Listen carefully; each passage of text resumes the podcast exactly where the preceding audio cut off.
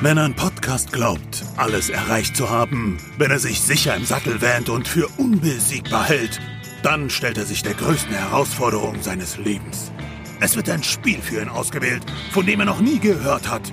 Und die bleiben 14 Tage, um alles über dieses Spiel herauszufinden, um dessen Welt zu durchmessen, dessen Wesen zu ergründen und schließlich vor die Richter zu treten. Denn dort wird entschieden, ob es dem Podcast gelingt, neue Erkenntnisse zu schaffen ob er die Fähigkeit und Cleverness besitzt, um diese Prüfung zu meistern. Man nennt sie die Stay Forever Challenge. Hallo, liebe Zuhörerinnen und Zuhörer. Mein Name ist Christian Schmidt vom Stay Forever Podcast und ich begrüße euch ganz herzlich als Premierenpublikum in Frack und Abendkleid bei der ersten Ausgabe der Stay Forever Challenge wo wir einem von diesen Emporkömmlings-Podcasts, die der Meinung sind, sie hätten Ahnung von alten Spielen, die Pistole auf die Brust setzen und sagen, jetzt mal die Karten auf den Tisch, Jungs. Jetzt zeigt mal euer Blatt. Jetzt schauen wir mal, wie ihr unterwegs seid, wenn ihr die dreispurige Autobahn eurer Mario- und Zelda-Besprechungen verlassen müsst und mit der Karre in den Schlamm der Spielegeschichte fahrt. Und die, die jetzt hier mit Matsch in den Haaren und Schürfwunden vor mir sitzen, sind Hardy und Daniel vom Nerdwelten-Podcast. Willkommen, ihr beiden. Hallo Christian. Was für eine sympathische Einleitung. Herzlichen Dank, lieber Christian. Das freut uns aber. Ich freue mich, dass ihr beide euch bereit erklärt habt, heute mit mir in diese Stay Forever Challenge einzusteigen. Jetzt sagen wir erstmal was zu eurem Podcast, den Nerdwelten Podcast. Ihr beschäftigt euch mit alten Computer- und Videospielen, aber auch mit Dingen drumherum, mit Zeitschriften, Pen und Paper, mit Brettspielen. Es gibt auch immer wieder Interviews bei euch zu hören. Und euer Podcast ist gestartet im Oktober 2018, ist also jetzt knapp zwei Jahre alt, wo wir das aufnehmen und kommt schon auf über 90 Folgen. Ja, das hast du alles sehr, sehr richtig zusammengefasst. Wie gesagt, Oktober 2018 haben wir angefangen. Der Podcast ist aus einem ehemaligen Brettspielshop hervorgegangen, den meine Freunde geführt haben, der Ben und die Kira.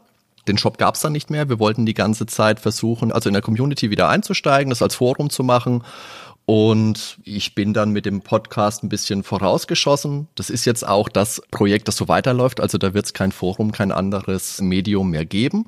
Und habe aber ziemlich früh für mich festgestellt, Podcast alleine funktioniert zwar auch. Mir persönlich macht es aber mehr Spaß in einem Dialog. Und deswegen habe ich mir zwei nette Kollegen dazu gesucht. Zum einen meinen Freund, den Benjamin Dippert, den ich schon ganz viele Jahre kenne. Das war noch zu, oh Gott, StudiVZ-Zeiten müsste das gewesen sein. Für die heutige Folge sind wir allerdings nur zu zweit. Das heißt, der Ben pausiert heute. Dafür ist mein zweiter geschätzter Kollege, der Daniel Cloutier, mit dabei. Genau. Hallo zusammen. Dann erzählt mal ganz kurz in ein, zwei Sätzen was zu euch. Was macht ihr? Wie kommt ihr zu alten Spielen? Wie ist eure Spielerhistorie? Also ich kann gerne mal loslegen.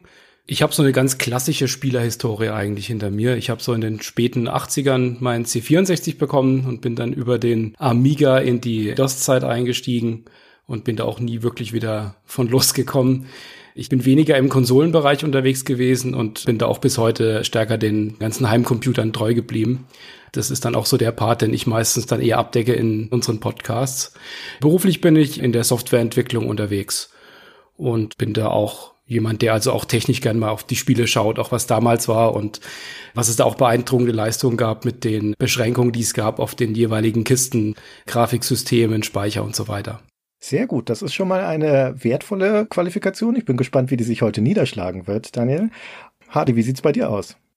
Ich spiele auch seit frühester Kindheit, seit meine Mutter, das müsste ich in der dritten Klasse gewesen sein, einen C64 mit nach Hause geschleift hat und diverse Spiele. Das heißt, die Diskettenboxen sind immer voller und voller geworden, wie es halt auf mystische Art und Weise früher so war. Daneben habe ich allerdings auch viel Konsole gespielt, also über den Game Boy, das NES, Super Nintendo, klassisch die ganzen Nintendo-Sachen, ein bisschen Sega und dann bin ich recht spät auf den PC-Zug mit aufgestiegen. Allerdings war es bei uns eher so, dass unser PC immer ein bisschen hinten dran war. Deswegen habe ich früher schon immer ältere Spiele gespielt als all meine Freunde und dadurch ist dann vielleicht auch einiges hängen geblieben, dass ich an alten Spielen besonders die Freude habe. Hab viele alte Magazine früher sehr gerne gelesen, hauptsächlich die Videogames und die Powerplay. Und ja, es macht einfach Spaß, über alte Spiele zu reden. Aber mindestens genauso viel Spaß am Podcast macht, mit den Leuten zu sprechen, die so in der Szene unterwegs waren und sich ein bisschen mit denen zu vernetzen. Das ist einfach eine coole Sache, weil es eine sehr, sehr nette Community ist, muss ich sagen. Wenn man nicht irgendwelche wilden Challenges an den Kopf geschmissen bekommt. Gerade dann. Und was machst du, wenn du nicht gerade spielst? Ich bin Krankenpfleger an der Universität in Würzburg mhm. und beschäftige mich hauptsächlich mit onkologischen Patienten, also mit Krebspatienten. Sehr gut. Und ihr seid ja, wie du schon gesagt hast, ein Trio. Normalerweise ist der Ben auch noch mit dabei, beziehungsweise ihr podcastet ja auch in wechselnder Besetzung. Gibt es irgendwas Nettes über den Ben zu sagen in seiner Abwesenheit? Nein. Doch, selbstverständlich. er ist sehr musikalisch. Er ist sehr witzig. er ist echt eine Bereicherung für jeden Podcast tatsächlich, ja. Unbedingt, ja. Ja, vielleicht werde ich mir ja wünschen am Ende, dass er hier mitgemacht hätte. Gucken wir mal. Ich habe gesehen, auf eurer Webseite ist ein Foto von ihm im Feinripp-Unterhemd. Da frage ich mich einfach nur, warum? Wir sind froh, dass er überhaupt mal was anhat. genau. Das war die Mindestvoraussetzung. Jedem das seine. Deswegen machen wir auch kein Videoformat, sondern nur Podcast. Okay, also ihr beiden seid jetzt jedenfalls angetreten als Repräsentanten des Nerdwelten-Podcasts in der Stay Forever Challenge. Und ganz kurz umrissen, wir bei Stay Forever suchen ein altes Spiel heraus, von dem ich mir ziemlich sicher bin, dass ihr davon noch nie gehört habt dann sage ich euch das oder habe es euch gesagt, ihr hattet 14 Tage Zeit zu recherchieren, zu spielen und Experten in diesem Spiel zu werden. Und dann treffen wir uns jetzt heute und reden darüber. Und ich bin sehr gespannt, was ihr herausgefunden habt, wie euer Eindruck von dem Spiel ist, was ihr erlebt habt und was ihr dazu zu sagen habt. Und dieses Spiel, um das es heute geht, heißt Freedom Les Guerriers de l'Ombre im französischen Original oder Die Krieger des Schattens im Deutschen. Das ist ein französisches Spiel von der Firma Cocktail Vision aus dem Jahr 1988. Und meine erste Frage ist natürlich, kanntet ihr das? Nein. Sehr gut.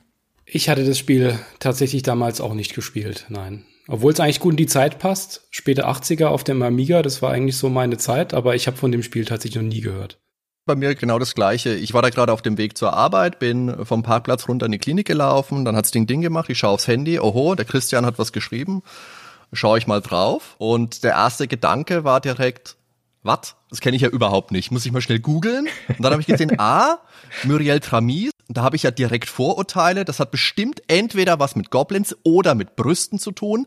Möglicherweise mit beidem.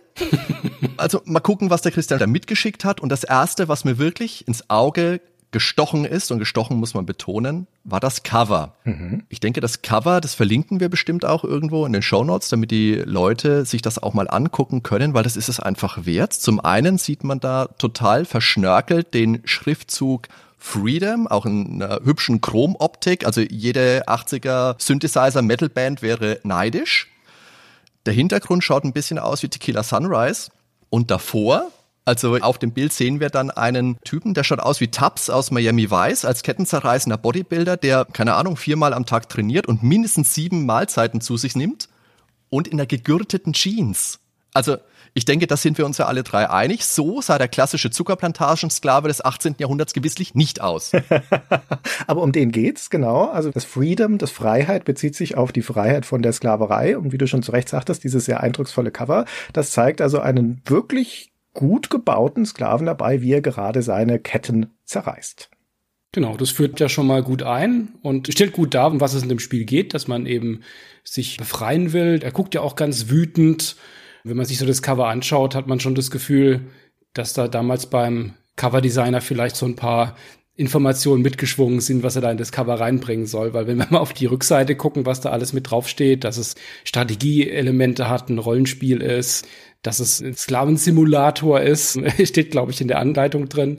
Dann war sicherlich jemand dann auch im Marketing da, der dann gesagt hat, wir müssen das irgendwie dann auch so verpacken, dass sich es auch verkauft. und es passt perfekt in die Zeit rein. Also Cocktail Vision kannte ich natürlich, wie gesagt, das Spiel nicht. Mir war damals vor allen Dingen die Goblins-Reihe, die dann später in den frühen 90ern dann rauskam, waren mir ein Begriff, die ich auch viel gespielt habe. Mhm. Aber das war jetzt natürlich noch mal aus einer anderen Zeit. Wir werden natürlich jetzt lang und breit über das Spiel reden und über eure Herangehensweise und euren Eindruck davon, aber mich interessiert schon vorher schon mal jetzt, wo ihr sagtet, ihr kanntet das nicht. Fazit nach 14 Tagen. Bedauert ihr das, dass ihr es damals nicht gespielt hattet? Also ich glaube, wenn ich es damals gespielt hätte, man hatte ja viel Zeit und auch viele Spiele, hätte es durchaus Eindruck auf mich gemacht. Mhm. Falls ich damals, was natürlich sehr unwahrscheinlich gewesen wäre, keine Anleitung gehabt hätte bei dem Spiel, hätte ich mich auch ziemlich lange durchbeißen müssen, um überhaupt mal zu verstehen, was da überhaupt passiert. Weil da spielen ja sehr, sehr viele verschiedene Personen mit, von denen man gar nicht so recht weiß, was das jetzt eigentlich soll. Man kommt in viele verschiedene Bildschirme rein, man muss da mit den Leuten irgendwas machen, auf einmal wird man von Hunden überfallen. Also in einem reinen Trial and Error stößt man da schnell an gewisse Grenzen. Aber ich glaube, die Faszination, die das Spiel damals sicherlich auch viele hatte, die scheint auch heute noch durch, weil es ist schon ein faszinierendes Spiel mit einigen, ja, aber da kommen wir später dann zu. Also ich weiß nicht so wirklich, Daniel, ob ich dir da jetzt so zustimmen kann. Am Anfang habe ich gedacht, mal gucken, wo der Herr Cloutier jetzt wieder hinsteuert, als du angefangen hast. Ich denke auch, früher hast du einfach Massen an Spielen gehabt und natürlich, der Hund hat immer alle Anleitungen gefressen gehabt, das wissen wir alle. Und du hast bei diesem Spiel ohne Anleitung, du hast einfach keine Chance da reinzukommen. Du hast keine Ahnung, was da vor sich geht, du hast keine Ahnung, was du machen sollst, was da so passiert, was ist hier los, wo kommen die Hunde her, verdammt. Und ich glaube, das wäre eins der Spiele gewesen, die hätte ich mal ausprobiert. Es kommt natürlich natürlich auch ganz klar darauf an, welche Version spielt man davon. Das ist auch was, wo wir später kommen. Es gibt eine Amiga-Version, die ist wirklich recht hübsch. Es gibt eine PC-Version, die ist unglaublich hässlich. Das ist aber dann die gewesen, die wir jetzt in der Vorbereitung wesentlich besser spielen konnten. Deswegen ist das auch die, mit der wir uns beschäftigt hätten. Aber wenn ich dieses Spiel naja, wann bin ich denn im PC damals eingestiegen? Das war vielleicht 93, 94. Ich hätte dem Spiel keine Chance gegeben. Das muss ich ganz ehrlich einfach sagen. Dafür ist es optisch zu wenig ansprechend. Dafür ist es zu komplex ist es nicht mal. Aber du steigst nicht durch, wenn du keine Anleitung hast. Und das ist einfach das große Problem mit diesem Spiel. Aber mich interessiert es noch, Christian, weil du hast uns im Vorfeld ja gesagt, du hast das Spiel irgendwann auch Anfang der 90er gespielt und du hast die PC-Version gespielt. Jetzt möchten wir natürlich auch wissen, was war denn dein Eindruck? damals, als du dieses Spiel gespielt hast? Sehr gute Frage, weil Daniel, was du vorhin als hypothetische Situation geschildert hast, nämlich es um die 90er herum zu spielen ohne Handbuch, das war genau meine reale Situation. Ich habe es damals gespielt und ich habe es nicht begriffen. Ich hatte genau die Situation, die Hardy geschildert hat. Mir war nicht klar, was ist hier überhaupt zu tun? Wie funktioniert das? Wie komme ich in diesem Spiel voran? Also es war relativ offensichtlich, dass es kein sonderlich gut zu bedienendes Spiel ist, sagen wir mal so. Aber das Thema war super faszinierend und die Ästhetik hat mich angesprochen. Es ist die Art von Spiel, das schaust du an mit dieser Übersichtskarte, über die wir dann gleich noch sprechen werden und denkst, das möchte ich genauer wissen, ich möchte es verstehen. Und dieses Spiel hat mich nie losgelassen und deswegen ist das mit euch beiden jetzt auch eine Art Vergangenheitsbewältigung, weil ich jetzt das aufarbeite, weil ich jetzt wissen möchte über euch, was es über dieses Spiel zu wissen gibt. Wie war denn, um das noch kurz zu sagen, die Recherche für euch? Wie gut ist dieses Spiel dokumentiert? Also wir haben ja zuerst mal mit dem angefangen, was wir von dir bekommen haben. Also eine kaputte Amiga-Version und ein französisches Handbuch. Ja, das ist doch ein guter Anfang. Danke dafür nochmal. Ja, also. Vielen Dank. War schon mal sehr schön. Es gibt tatsächlich aus der Zeit gibt es natürlich so die zeitgenössischen Reviews in den verschiedenen Magazinen, die teils auch kommen wir später auch nochmal zu, geschrieben wurden, ohne dass ich glaube, dass das teilweise sonderlich lange gespielt wurde, mit der jeweiligen Einschätzung, die auch sehr breit auseinandergehen. Und es gibt dann aber auch nochmal einige Rückgriffe, bei denen sich aus der aktuellen Zeit oder aus den letzten Jahren nochmal Leute mit dem Spiel befassen und da tatsächlich auch an den Schwächen, die es sicherlich hat, vorbei auch mal zum Kern zu kommen, was denn eine Faszination ist, die das Spiel mit sich bringt. Sicherlich auch motiviert darüber, dass das eine bekannte Spieledesignerin ist, dass auch so ein Frühwerk da nochmal aufgetaucht ist. Und da gibt es schon einige Quellen, aber wir haben aus der reinen Internetrecherche nichts gefunden, was jetzt auf die tatsächliche Spieleentwicklung, also auf die Entstehungsgeschichte und so weiter hingewiesen hat. Aber da sind wir dann später auch noch fündig geworden. Sehr gut. Also ich denke auch, du findest zu diesem Spiel relativ wenig. Du findest ein, zwei Seiten, die auch relativ gut das Spiel beschreiben.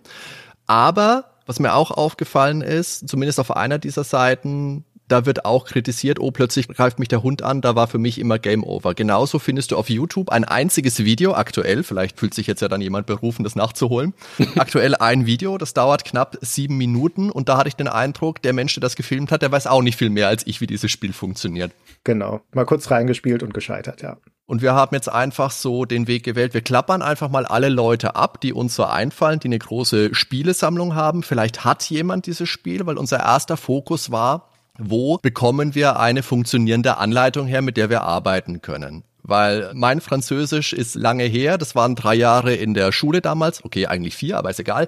Und online findest du nichts. Nichts, genau. Das war auch der Grund, warum ich euch die französische Anleitung geschickt habe. Natürlich auch als Herausforderung, aber auch aus schierer Notwendigkeit, weil da geht's schon los. Obwohl das Spiel in verschiedenen Sprachen erschienen ist und man findet im Internet problemlos zum Beispiel die englische oder die deutschsprachige Version, auch für unterschiedliche Plattformen, aber nicht die Anleitung dazu. Das Einzige, was man abseits von deiner französischen Amiga-Anleitung noch finden konnte, wenn man ein bisschen gesucht hat, war eine französische Atari ST-Anleitung, die uns auch nicht viel weitergebracht hat. Und das hat uns dann wirklich an den Punkt gebracht, wo wir uns gedacht haben, weil der Daniel, der schmückt sich zwar mit dem französischen Nachnamen Cloutier, aber beim Übersetzen ist er auch keine große Hilfe. Das ist die erste herbe Enttäuschung dieses Podcasts. Wir wussten uns in dieser Situation aber zu helfen. Wir haben nämlich einen guten Freund, den Moritz Melem. Der ist auch sehr retroaffin, der kennt sich mit Rollenspielen top aus und was sein Problem ist in diesem Fall, muss ich sagen, er spricht halt Französisch und er ist Lehrer. Mhm. Das heißt, zwei Tage nach dieser Challenge habe ich den Moritz dann angeschrieben und habe gesagt, Moritz, wie schaut's aus? Ich brauche mal deine Hilfe, hast du kurz Zeit? Und wie er halt so ist, hat er erst geantwortet, oh nee, Hardy, lass mich in Ruhe, ich muss gerade Deutsch arbeiten, korrigieren, ich habe einen Sack voll zu tun, lass mich in Ruhe. Und dann habe ich ihn mit Argumenten überzeugen können, dass es wirklich Sinn macht, mir zu helfen. Also ich habe geweint, laut und bitterlich. Wir hatten ja aber auch bei immer noch was gut, muss man sagen. Also das Abenteuer, das wir mit ihm gespielt haben, da hat er uns ja auch ganz schön gequält. Ah, ihr habt den Gefallen jetzt eingefordert. Ja. Das ist das ganze Geheimnis. Man muss die Leute in die Bringschuld bringen, wenn man was braucht. Also auf jeden Fall hat er sich dann mit mir zusammengetan. Wir haben auf Discord gesprochen und er hat mir wirklich diese Anleitung runter übersetzt. Wir haben seine Audiospur aufgenommen. Ich habe das abgehört und Christian, ich habe dir im Vorfeld einen Umschlag geschickt. Richtig. Den darfst du jetzt mal öffnen. Okay, da bin ich gespannt. Er liegt ungeöffnet, gemäß den Instruktionen hier bei mir, aber ich werde ihn jetzt einmal aufreißen. Mal gucken, was ihr mir da zur Verfügung stellt. Ich hoffe, es war genug Futter Aha. drin und genug Luft. Aha. Das ist jetzt einmal unsere Übersetzung der Anleitung ins Deutsche. Die ist nicht absolut perfekt, aber sie ist dafür ausreichend, dass man das Spiel versteht. Die ist in einem Format gedruckt, dass du es falten und in deine Box legen kannst. Wow. Und wenn du nochmal in diesen Umschlag guckst, da ist auch ein Taschentuch für deine Freudentränen drin. Tatsächlich. So, Moment, da muss ich mir einmal kurz das gleich rauswischen. Aber das ist sensationell und zwar deswegen, weil das muss man dazu sagen. Ich habe im Vorfeld, als ich euch das Spiel übermittelt hatte, kam, ich glaube, einen Tag später eine Meldung dann von dir, Hardy, über Skype. Christian, können wir mal kurz reden? Und da dachte ich mir schon, aha, jetzt kommt der Rückzieher. Alles klar. Die schmeißen an der Stelle hin. Hättest du gern. Dann sprachen wir kurz und du mit zitternder Stimme und sowas. Und dann ging es nur um einige Verfahrensfragen. Aber bei der Gelegenheit sagte ich dann auch nochmal, ja, es gibt kein anderssprachiges Handbuch als das Französische. Und wenn ihr es schafft, eine andere Sprache zu finden, dann Hut ab, dann habt ihr die erste Kerbe schon im Bett sozusagen. Nun würde ich sagen, halbe Kerbe. Es ist ja offensichtlich nicht ein Original, aber es ist so formatiert, wie die Originaleinleitung aussehen würde in eurer Übersetzung. Das ist auf jeden Fall ein Achtungserfolg. Sehr cool. Und mit dieser Anleitung war es für uns dann auch tatsächlich viel einfacher, dieses Spiel überhaupt zu begreifen, weil da kommen wir später noch dazu, diese Rollenspielaspekte, aber das sagen wir vielleicht dann, wenn wir an der Stelle im Podcast angekommen sind. Das würde es uns zu weit führen.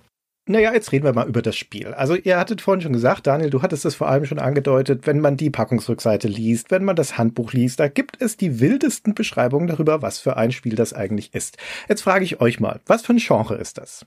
Also für mich ist es eine Minispielsammlung mit einem sanften strategischen Überbau.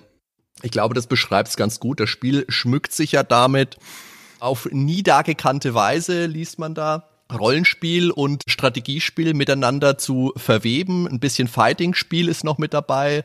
Ein bisschen Hau dem Hund auf die Mütze ist mit dabei. Also ja, Minispielsammlung auf jeden Fall, Strategie auch, das Rollenspiel sehe ich auch eher kritisch.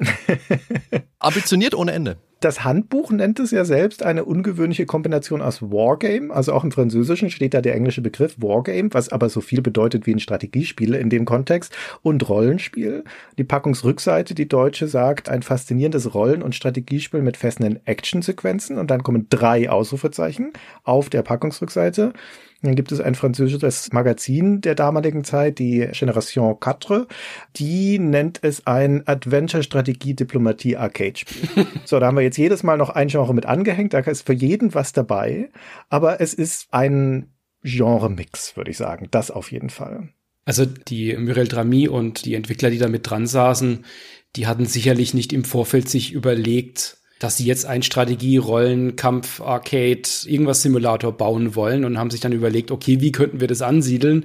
Sondern aus jeder Pore kommt da heraus, die wollten diese Erfahrung eines Sklaven auf Martinique im 18. Jahrhundert einfangen, der eine Rebellion anzettelt und sind dann nach und nach bei den einzelnen Stationen, die man in dem Spiel macht, dann immer wieder an Punkte gekommen, wo sie sich überlegt haben, okay, und wie bilden wir das Ganze jetzt ab? Ganz klar, dass es da aus der Metapher einfach rauskam und die Spielelemente dann ein Nachgedanke eher waren. Diese Metapher, worum geht's in dem Spiel? Das spielt auf Martinique im späten 18. Jahrhundert. Also gesagt wird im 18. Jahrhundert, aber nach dem, was da passiert, kann man das späte 18. Jahrhundert annehmen. Und wir spielen einen Sklaven auf einer Zuckerrohrplantage. Martinique war ja zu der Zeit wie viele französische Kolonien ja auch monokulturell aufgesetzt. Also da wurde einfach Zuckerrohr angebaut und das war's so ziemlich. Und Unmengen an Sklaven, die da jeden Tag dann ihre Arbeit verrichten mussten. Und wir sind in der Situation, dass wir als Sklave uns befreien wollen und da als einzigen Weg sehen, eine Rebellion anzuzetteln.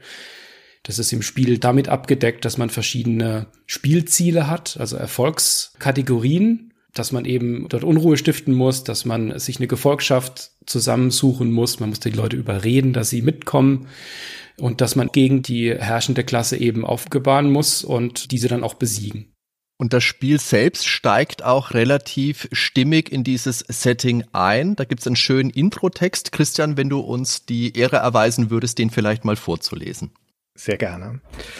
Die Nacht senkt sich auf das blühende Landgut Grand Parnasse. Nachdem sie die Zuckerrohrwagen stehen gelassen haben, sind die Sklaven unter der Fuchtel des Kommandeurs in ihre Hütten zurückgekehrt. Während der Herrscher auf der Veranda seinen Rum schlürft, reibt der Geschäftsführer sich die Hände. Das Gut macht beträchtliche Gewinne. Der Wirtschafter beendet seine Schreibarbeit. 200 Fässer Zucker stapeln sich in den Gebäuden. Der Kommandeur ist unruhig. Mit Peitschenhieben allein kann das Arbeitstempo auf den Feldern nicht mehr gehalten werden. Das Gerücht einer Revolte geht in der Straße der Negerhütten um. Aber wer würde es wagen, eine Rebellion anzuführen? Das bringt uns schön in die Geschichte rein. Allerdings beim N-Wort muss man natürlich erstmal schlucken. Ja. Da muss man jetzt aber auch vorausnehmen, Freedom ist kein rassistisches Spiel. Es ist aber durchaus ein Spiel, in dem Rassismus im geschichtlichen Kontext dargestellt wird. Ja, da kommen wir auf jeden Fall noch dazu. Also wir werden dieses Wort im Weiteren in diesem Podcast selbstverständlich nicht mehr verwenden. Nur so viel noch dazu gesagt. Das kommt im Spiel auch häufiger vor, auch in Variationen. Zum einen, weil es aus den späten 80er Jahren kommt, wo diese Problematik, glaube ich, noch nicht so präsent war, auch bei der deutschen Übersetzung, das ist aber auch im Original so drin. Aber natürlich auch deswegen, weil es ja eine historische Gegebenheit auch darstellen möchte, wo dieser herabwürdigende Ausdruck gang und gäbe war. Aber es ist, und das hat der Daniel vorhin schon gesagt, es ist ein Vertreter des beliebten Genres der Sklavenaufstandssimulation. Ich könnte eine lange Liste jetzt aufnehmen. Das klingt besonders für das Jahr 1988, aus dem der Titel ist, unfassbar ambitioniert. Ich meine, das Thema Sklaverei kennt man eher aus Büchern oder Filmen. Neueres Beispiel wäre Django Unchained, und der ist ja, meine ich, auch bald zehn Jahre alt. Die Farbe Lila oder Amistad selbstverständlich, da kennt man das her. Aber für ein Videospiel ist das ein komplett neues, ein ungewöhnliches Konzept. Der siegreiche Sklave, der heldenhaft aus der Sklaverei entkommt. Zumindest theoretisch, wie gesagt, weil mir persönlich standen da meistens die Doggen im Weg, weil ich zu auffällig unterwegs war, aber dazu kommen wir ja auch noch. Wie muss ich mir denn das eigentlich so jetzt im historischen Kontext erstmal, bevor wir auf das Spiel näher eingehen, wie muss ich mir denn Martinique vorstellen in dieser Zeit und so eine Plantage? Zu der Zeit war es so, also wir gehen jetzt mal davon aus, dass das, wie gesagt, im späten 18. Jahrhundert ist. In der Zeit, so um 1789, gab es einige Aufstände. Da gab es Zehntausende von Sklaven tatsächlich auf Martinique, die auf den Zuckerrohrplantagen beschäftigt waren. Und die mussten dort alle der weißen Minderheit, den reichen Familien, von denen auch heute noch die weißen Abkommen auf Martinique sind, also von den 30 Familien, die damals auf Martinique waren, mussten da nach den sehr harten Regeln leben und auch nach der Gesetzgebung des Code Noir Dekrets, das aus dem vorigen Jahrhundert noch stammte. Das ist ein schönes Rabbit Hole, wo man sich reinwühlen kann, um mal zu schauen, was da damals tatsächlich war. Ich habe mir mal so ein paar Sachen rausgeschrieben, was damals in den Gesetzestexten drin stand. Es war natürlich alles sehr römisch-katholisch geprägt. Das heißt, jede weitere Religion außer der römisch-katholischen war verboten. Es gibt sehr konkrete Regeln wie oder Strafen wie verheiratete freie Männer, die ein Kind mit einer Sklavin haben, werden mit einem Bußgeld von 2000 Pfund Zucker belegt. Ebenso der Besitzer der Sklavin, wenn der Mann selbst Besitzer der Sklavin ist, werden ihm Sklavin und Kind weggenommen. Und man merkt, das ist was Gewachsenes, es ist aus einer Historie von Sklavenhaltung heraus und das sind über 60 verschiedene Artikel, die da jeweils aufgelistet sind. Auch Sachen, die wiederum dann die Sklaven also vermeintlich etwas beschützen sollten. Also sowas wie Sklavenehepaare und ihre vorpubertären Kinder dürfen nicht separat verkauft werden. Und Sklavenhalter, die mindestens 20 Jahre alt sind, können ihre Sklaven freilassen. Und ein freigelassener Sklave hat dieselben Rechte wie die französischen Untertanen in den Kolonien. Also es ist natürlich aus dieser Zeit eine harte Reglementierung, die auch gnadenlos dann die Leute ausgebeutet wurden, nur um da das Zuckerrohr zu ernten und dann auch direkt vor Ort zu verarbeiten. Dieser Code Noir, wie du schon zu Recht sagst, der ja entstanden ist, der eigentlich nur kodifiziert, was lokale Praxis war, auch schon in den Jahrzehnten vorher, der regelt in sehr großem Detail die Strafen zum Beispiel, denen Sklaven unterliegen, wenn sie dieses oder jenes Vergehen begehen. Und das sind ja häufig brutalste Strafen. Wenn ein Sklave flieht zum Beispiel, werden ihm erst die Ohren abgeschnitten. Wenn er dann nochmal flieht, dann wird ihm die Achillesferse durchgeschnitten. Er wird auch jedes Mal gebrandmarkt. Wenn er nochmal flieht, dann wird er hingerichtet. Und selbst diese potenziell sklavenfreundlichen Dekrete, wie dass sie zu Untertanen werden, wenn sie freigelassen werden, sind auch ein zweischneidiges Schwert, weil das französische Gesetz unterscheidet zwischen Untertanen und Staatsbürgern. Und ein Untertane war ein Bürger zweiter Klasse. Die Sklaverei gab es ja tatsächlich dann auch eine kurze Zeit lang nicht mehr. Also im Rahmen der Französischen Revolution wurde dann 1794 ja Abschaffung der Sklaverei beschlossen. Aber das ging dann nur einige Jahre gut, weil unter Napoleon im frühen 19. Jahrhundert dann Sklaverei auch wieder eingeführt wurde. Und auch erst wieder Mitte des 19. Jahrhunderts überhaupt dann in den französischen Kolonien Sklaverei aufgehoben wurde. Das hatte allerdings dann auch in der Folge auf Martinique für die ehemaligen Sklaven, also für die arme Klasse, wenig Vorteile oder respektive nach wie vor waren die noch stark eingeschränkt und nach wie vor die ganz klar Armen, die auch nichts zu sagen hatten. Und das war auch noch Jahrzehnte später so. Es gab dann auch in der Folge immer wieder noch weitere Aufstände. Und es ist ja auch bis heute noch nicht komplett ausgeglichen. Wie muss ich mir denn so einen Sklavenaufstand vorstellen? Wir kennen den Sklavenaufstand nur aus dem Spiel. Und bei dem Spiel ist es natürlich so, wir haben da scheinbar einmal eine Peitsche zu viel abbekommen und überlegen uns, jetzt reicht es. Und dann laufen wir zur nächsten Hütte und fragen da einfach mal, wer mag denn von euch mitmachen bei der Rebellion? Aber das ist auch wirklich schön umgesetzt, weil, wie du sagst, du kannst fragen und du bekommst dann Ja oder Nein Antworten. Und die Nein-Antwort sagt halt kurz zusammengefasst, nein, geh mir bloß weg, da kriege ich nur Ärger. Und du triffst im Spiel auch unterschiedliche Sklaven. Du hast den normalen Feldarbeiter, du hast den Vorarbeiter, du hast dann in diesen zwei Untergruppen nochmal zwei, die eine gesonderte Position einnehmen. Das ist der Medizinmann und der Hexenmeister also religiös angehauchte Charaktere. Es gibt aber auch noch Sklaven, die als Hausdiener angestellt sind. Mhm. Und diese Hausdiener, die schließen sich der Rebellion nur unter extremen Bedingungen an. Also da musst du vorher schon wirklich, wirklich viel Erfahrung gesammelt haben, viel Gefolge haben, damit die diesen Schritt gehen und sich dir anschließen, weil es denen ja vermeintlich gut geht in der Sklaverei, weil sie eben nicht auf dem Feld, auf der Plantage schuften müssen, sondern weil sie im Haus vielleicht als normale Hausdiener, als Bedienstete angestellt sind und deswegen vielleicht bessere Bedingungen haben in dem Rahmen, wie sie es gewohnt sind und dann dann eben Angst haben, dafür ihr Leben aufs Spiel zu setzen. Denn das ist es ja im Endeffekt. Eine Rebellion, die scheitert, ist immer damit verknüpft und das setzt das Spiel auch schön bildlich um, also bildlich mit einem Text muss man viel mehr sagen. Wenn die Rebellion scheitert, bekommst du die Konsequenz in einem recht drastischen Game-Over-Screen angezeigt. Und bei mir stand die meisten Male da, die Rebellion ist gescheitert, dir werden öffentlich die Gliedmaße abgerissen und mit kochendem Blei überzogen. Und da denkst du erstmal, oh Schluck, das ist aber unangenehm. Und außerdem ist Blei furchtbar giftig. Was ist denn mit euch verkehrt? Das Risiko von so einer Revolte ist natürlich enorm. Und du sagtest vorhin schon, Daniel, es gab ja in der Vergangenheit auf Martinique und auch an anderen Kolonien immer wieder solche Sklavenrevolten. Auf Martinique ist die am besten dokumentierte, würde ich sagen, eine vom Oktober 1822, also später als das Spiel spielt.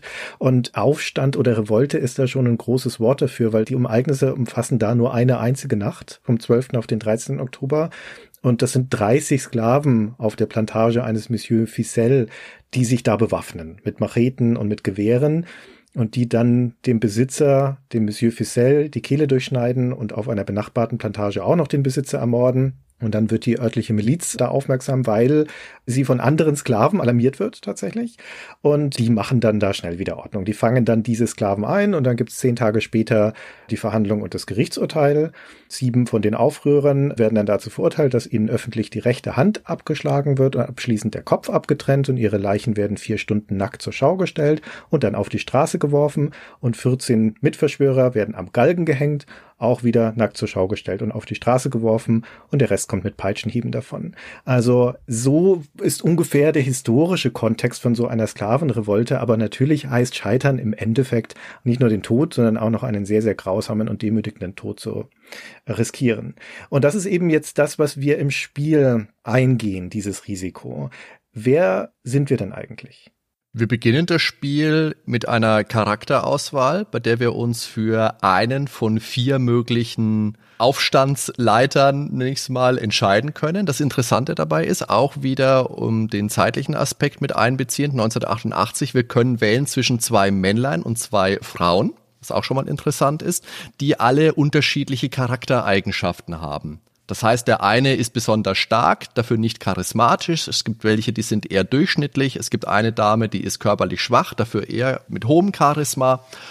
Und dann haben die noch Attribute in den Punkten Brandstiften, Klettern und Schlösser knacken.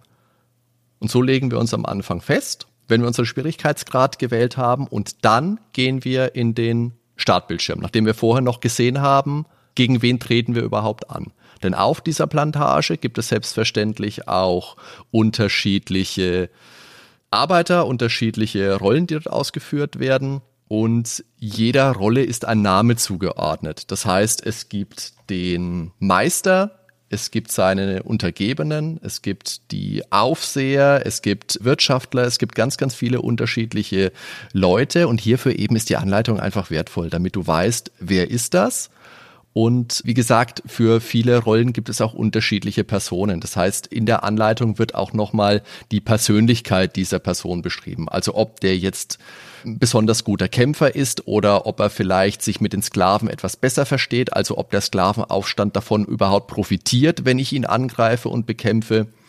Und mit diesen Auswahlmöglichkeiten beginne ich dann das Spiel. Der Hauptbildschirm von dem Spiel ist eine Übersichtskarte der Plantage. Also ist tatsächlich eine Vogelperspektive von oben. Habt ihr die vor Augen gerade? Natürlich. ja. Dann beschreibt uns und unseren Zuhörern doch mal, wie diese Plantage aussieht. Du siehst diese Plantage, wie du gesagt hast, aus der Vogelperspektive auch relativ weit oben. Du siehst einige große Gebäude und du siehst rechts unten viele kleinere Hütten. Es zieht ein Fluss durch diese Plantage mit einer kleinen Brücke drüber und ein paar behelfsmäßigen Steinbrücken. Auf der linken Seite sehen wir noch das Meer und wir haben einige Felder. Das ist so das, was als allererstes ins Auge sticht. Wenn du dich ein bisschen besser umsiehst, kannst du erkennen, dass oben und unten zwei große Bambusrohre sind, die als Menüleisten dienen. Und in diesen Menüleisten hast du die Punkte Erkennung, Bewegung Übersicht. Das vierte Feld oben ist leer, da würde später Ratschläge stehen.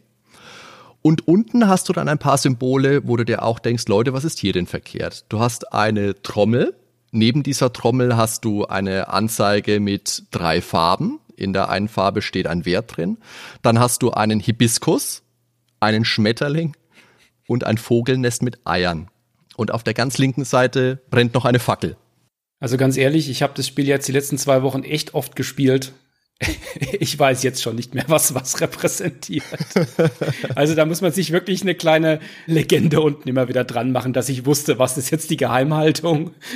genau, es kann ja jetzt jeder von unseren Zuhörern mal überlegen, sich zurückversetzen in die Rolle. Man hat das Spiel in den 80er Jahren, hat aber keine Anleitung, sieht dieses Interface und soll jetzt überlegen, wofür steht wohl die Hibiskusblüte. Als Interface-Element daneben ist eine Zahl. Was bedeutet das, wenn eine 5 neben der Hibiskusblüte steht? Grübel, grübel, grübel. So, sagt es uns, was ist es? Das ist die Stärke, selbstverständlich. Logischerweise. Die Stärke deiner Truppe, weil, wie wir alle wissen, wird die gerne durch eine Hibiskusblüte dargestellt. ich hätte nicht mehr erkannt, dass es ein Hibiskus ist, wenn ich sie gelesen hätte. Was bedeutet der Schmetterling? War Schmetterling die Geheimhaltung? Selbstverständlich. Was ist geheimer als ein Schmetterling, Daniel? Die Geheimhaltung, die merkt man eigentlich dann relativ schnell, wenn man merkt, dass das Spiel auf einmal vorbei ist, weil sie so niedrig ist, weil man einfach erwischt wird. Also das kann man tatsächlich noch lernen, wenn die Zahl irgendwann mal zu niedrig ist, dann hat man ein Problem. Also ich glaube, du kannst merken, die Zahl ist niedrig, damit hängst zusammen, aber was genau das dann ist, das hätte ich, glaube ich, nicht gemerkt. Also ich hätte schon gemerkt, okay, es ist niedrig, aber dass das Heimlichkeit sein soll, also wir merken schon, es ist nicht ganz einfach, den Zugang dazu zu finden, was das Spiel eigentlich von uns will. Diese Karte an sich, die ja den größten Teil des Bildschirms ausmacht, ist aber sehr plastisch. Also es gibt diese Elemente, die ihr schon beschrieben habt, die kleinen Wohnhütten, die großen Wirtschaftsgebäude, da ist natürlich auch die Zuckermanufaktur dabei, da ist eine Kirche mit dabei, weil wir sind hier natürlich im strengen katholischen Glauben und da sind auch Plantagenfelder. Das Verhältnis von Feldern zu Hütten erscheint mir etwas unrealistisch, um ehrlich zu sein. Ja, weil In der Tat, ja. Das ist ganz schön viele Hütten für relativ wenig Feld. Ich nehme an, das ist ja einfach alles kondensiert auf diesen einen Bildschirm, weil das scrollt auch nicht oder bewegt sich auch nicht. Die Spielwelt ist genau dieser Übersichtsbildschirm. Aber es ist ein optisch zumindest in der Amiga-Version, durchaus ansprechendes Bild. Ja. Also wenn du wirklich das Spiel hochfährst und startest, das schaut schön aus und mich hat der erste Eindruck tatsächlich an eines meiner absoluten Lieblingsspiele erinnert. Vielleicht kann einer von euch beiden erraten, wenn er das anschaut, was das sein könnte. Also mich hat es zuerst an den BMX-Simulator auf dem C64 erinnert. der ist es nicht. Irgendeins von den Sim-Spielen, würde ich sagen. SimCity oder SimArnt oder sowas. Es ist natürlich Check Alliance, der allererste Check Alliance Teil auf Metavira. Ja, mit viel Fantasie, ja, ja, ja. Aber jetzt, wo du sagst, Christian, also SimArnt, da fühle ich mich jetzt tatsächlich eher dran erinnert, ja. Ja, es bewegt sich ja auch was hier auf dem Bild. Genau. Rechts unten merkt man so ein kleines Flattern und wenn man dann den Joystick bewegt, merkt man auch, das ist man selbst. Wir haben es jetzt nur in der emulierten Version gespielt. Ich weiß nicht, wie es dann im Original war, aber es kommt einem so vor, auch wenn man das auf die korrekte Spielgeschwindigkeit anpasst, dass er doch die ganze Zeit mit den Armen fuchtelt. Aber es ist natürlich auch relativ weit weg aus der Vogelperspektive. Und dann sieht man noch ein paar Pixel, die immer wieder vor Häusern nach links und rechts und nach oben und unten rennen. Und wenn man sich da nicht sicher ist, was das ist, geht man da einfach mal hin und dann sieht man, dass man von einem Hund angegriffen wird. Also das sind patrouillierende Wachhunde, die an strategischen Stellen dann meistens die Eingänge von Häusern bewachen. Ja, weil wir sind ja, der Einleitungstext hat es auch schon gesagt, wir sind ja hier in der Nacht. Also wir müssen uns das schon so vorstellen, das zeigen dann auch einige der anderen Bilder, dass wir hier in einer sternenklaren, aber doch sehr dunklen Nacht sind. Deswegen hat unser Spielcharakter natürlich auch eine Fackel in der Hand und eigentlich ist die ganze Plantage ruhig und die Hunde sind schon rausgelassen als die einzigen, die noch dafür sorgen, dass hier niemand unbefugt sich bewegt. Aber dementsprechend brennt im Interface auch eine Fackel an der Seite. Das ist unser Zeitlimit. Das zeigt im Endeffekt an, wie viel viel Zeit uns bleibt, bis die Sonne wieder aufgeht.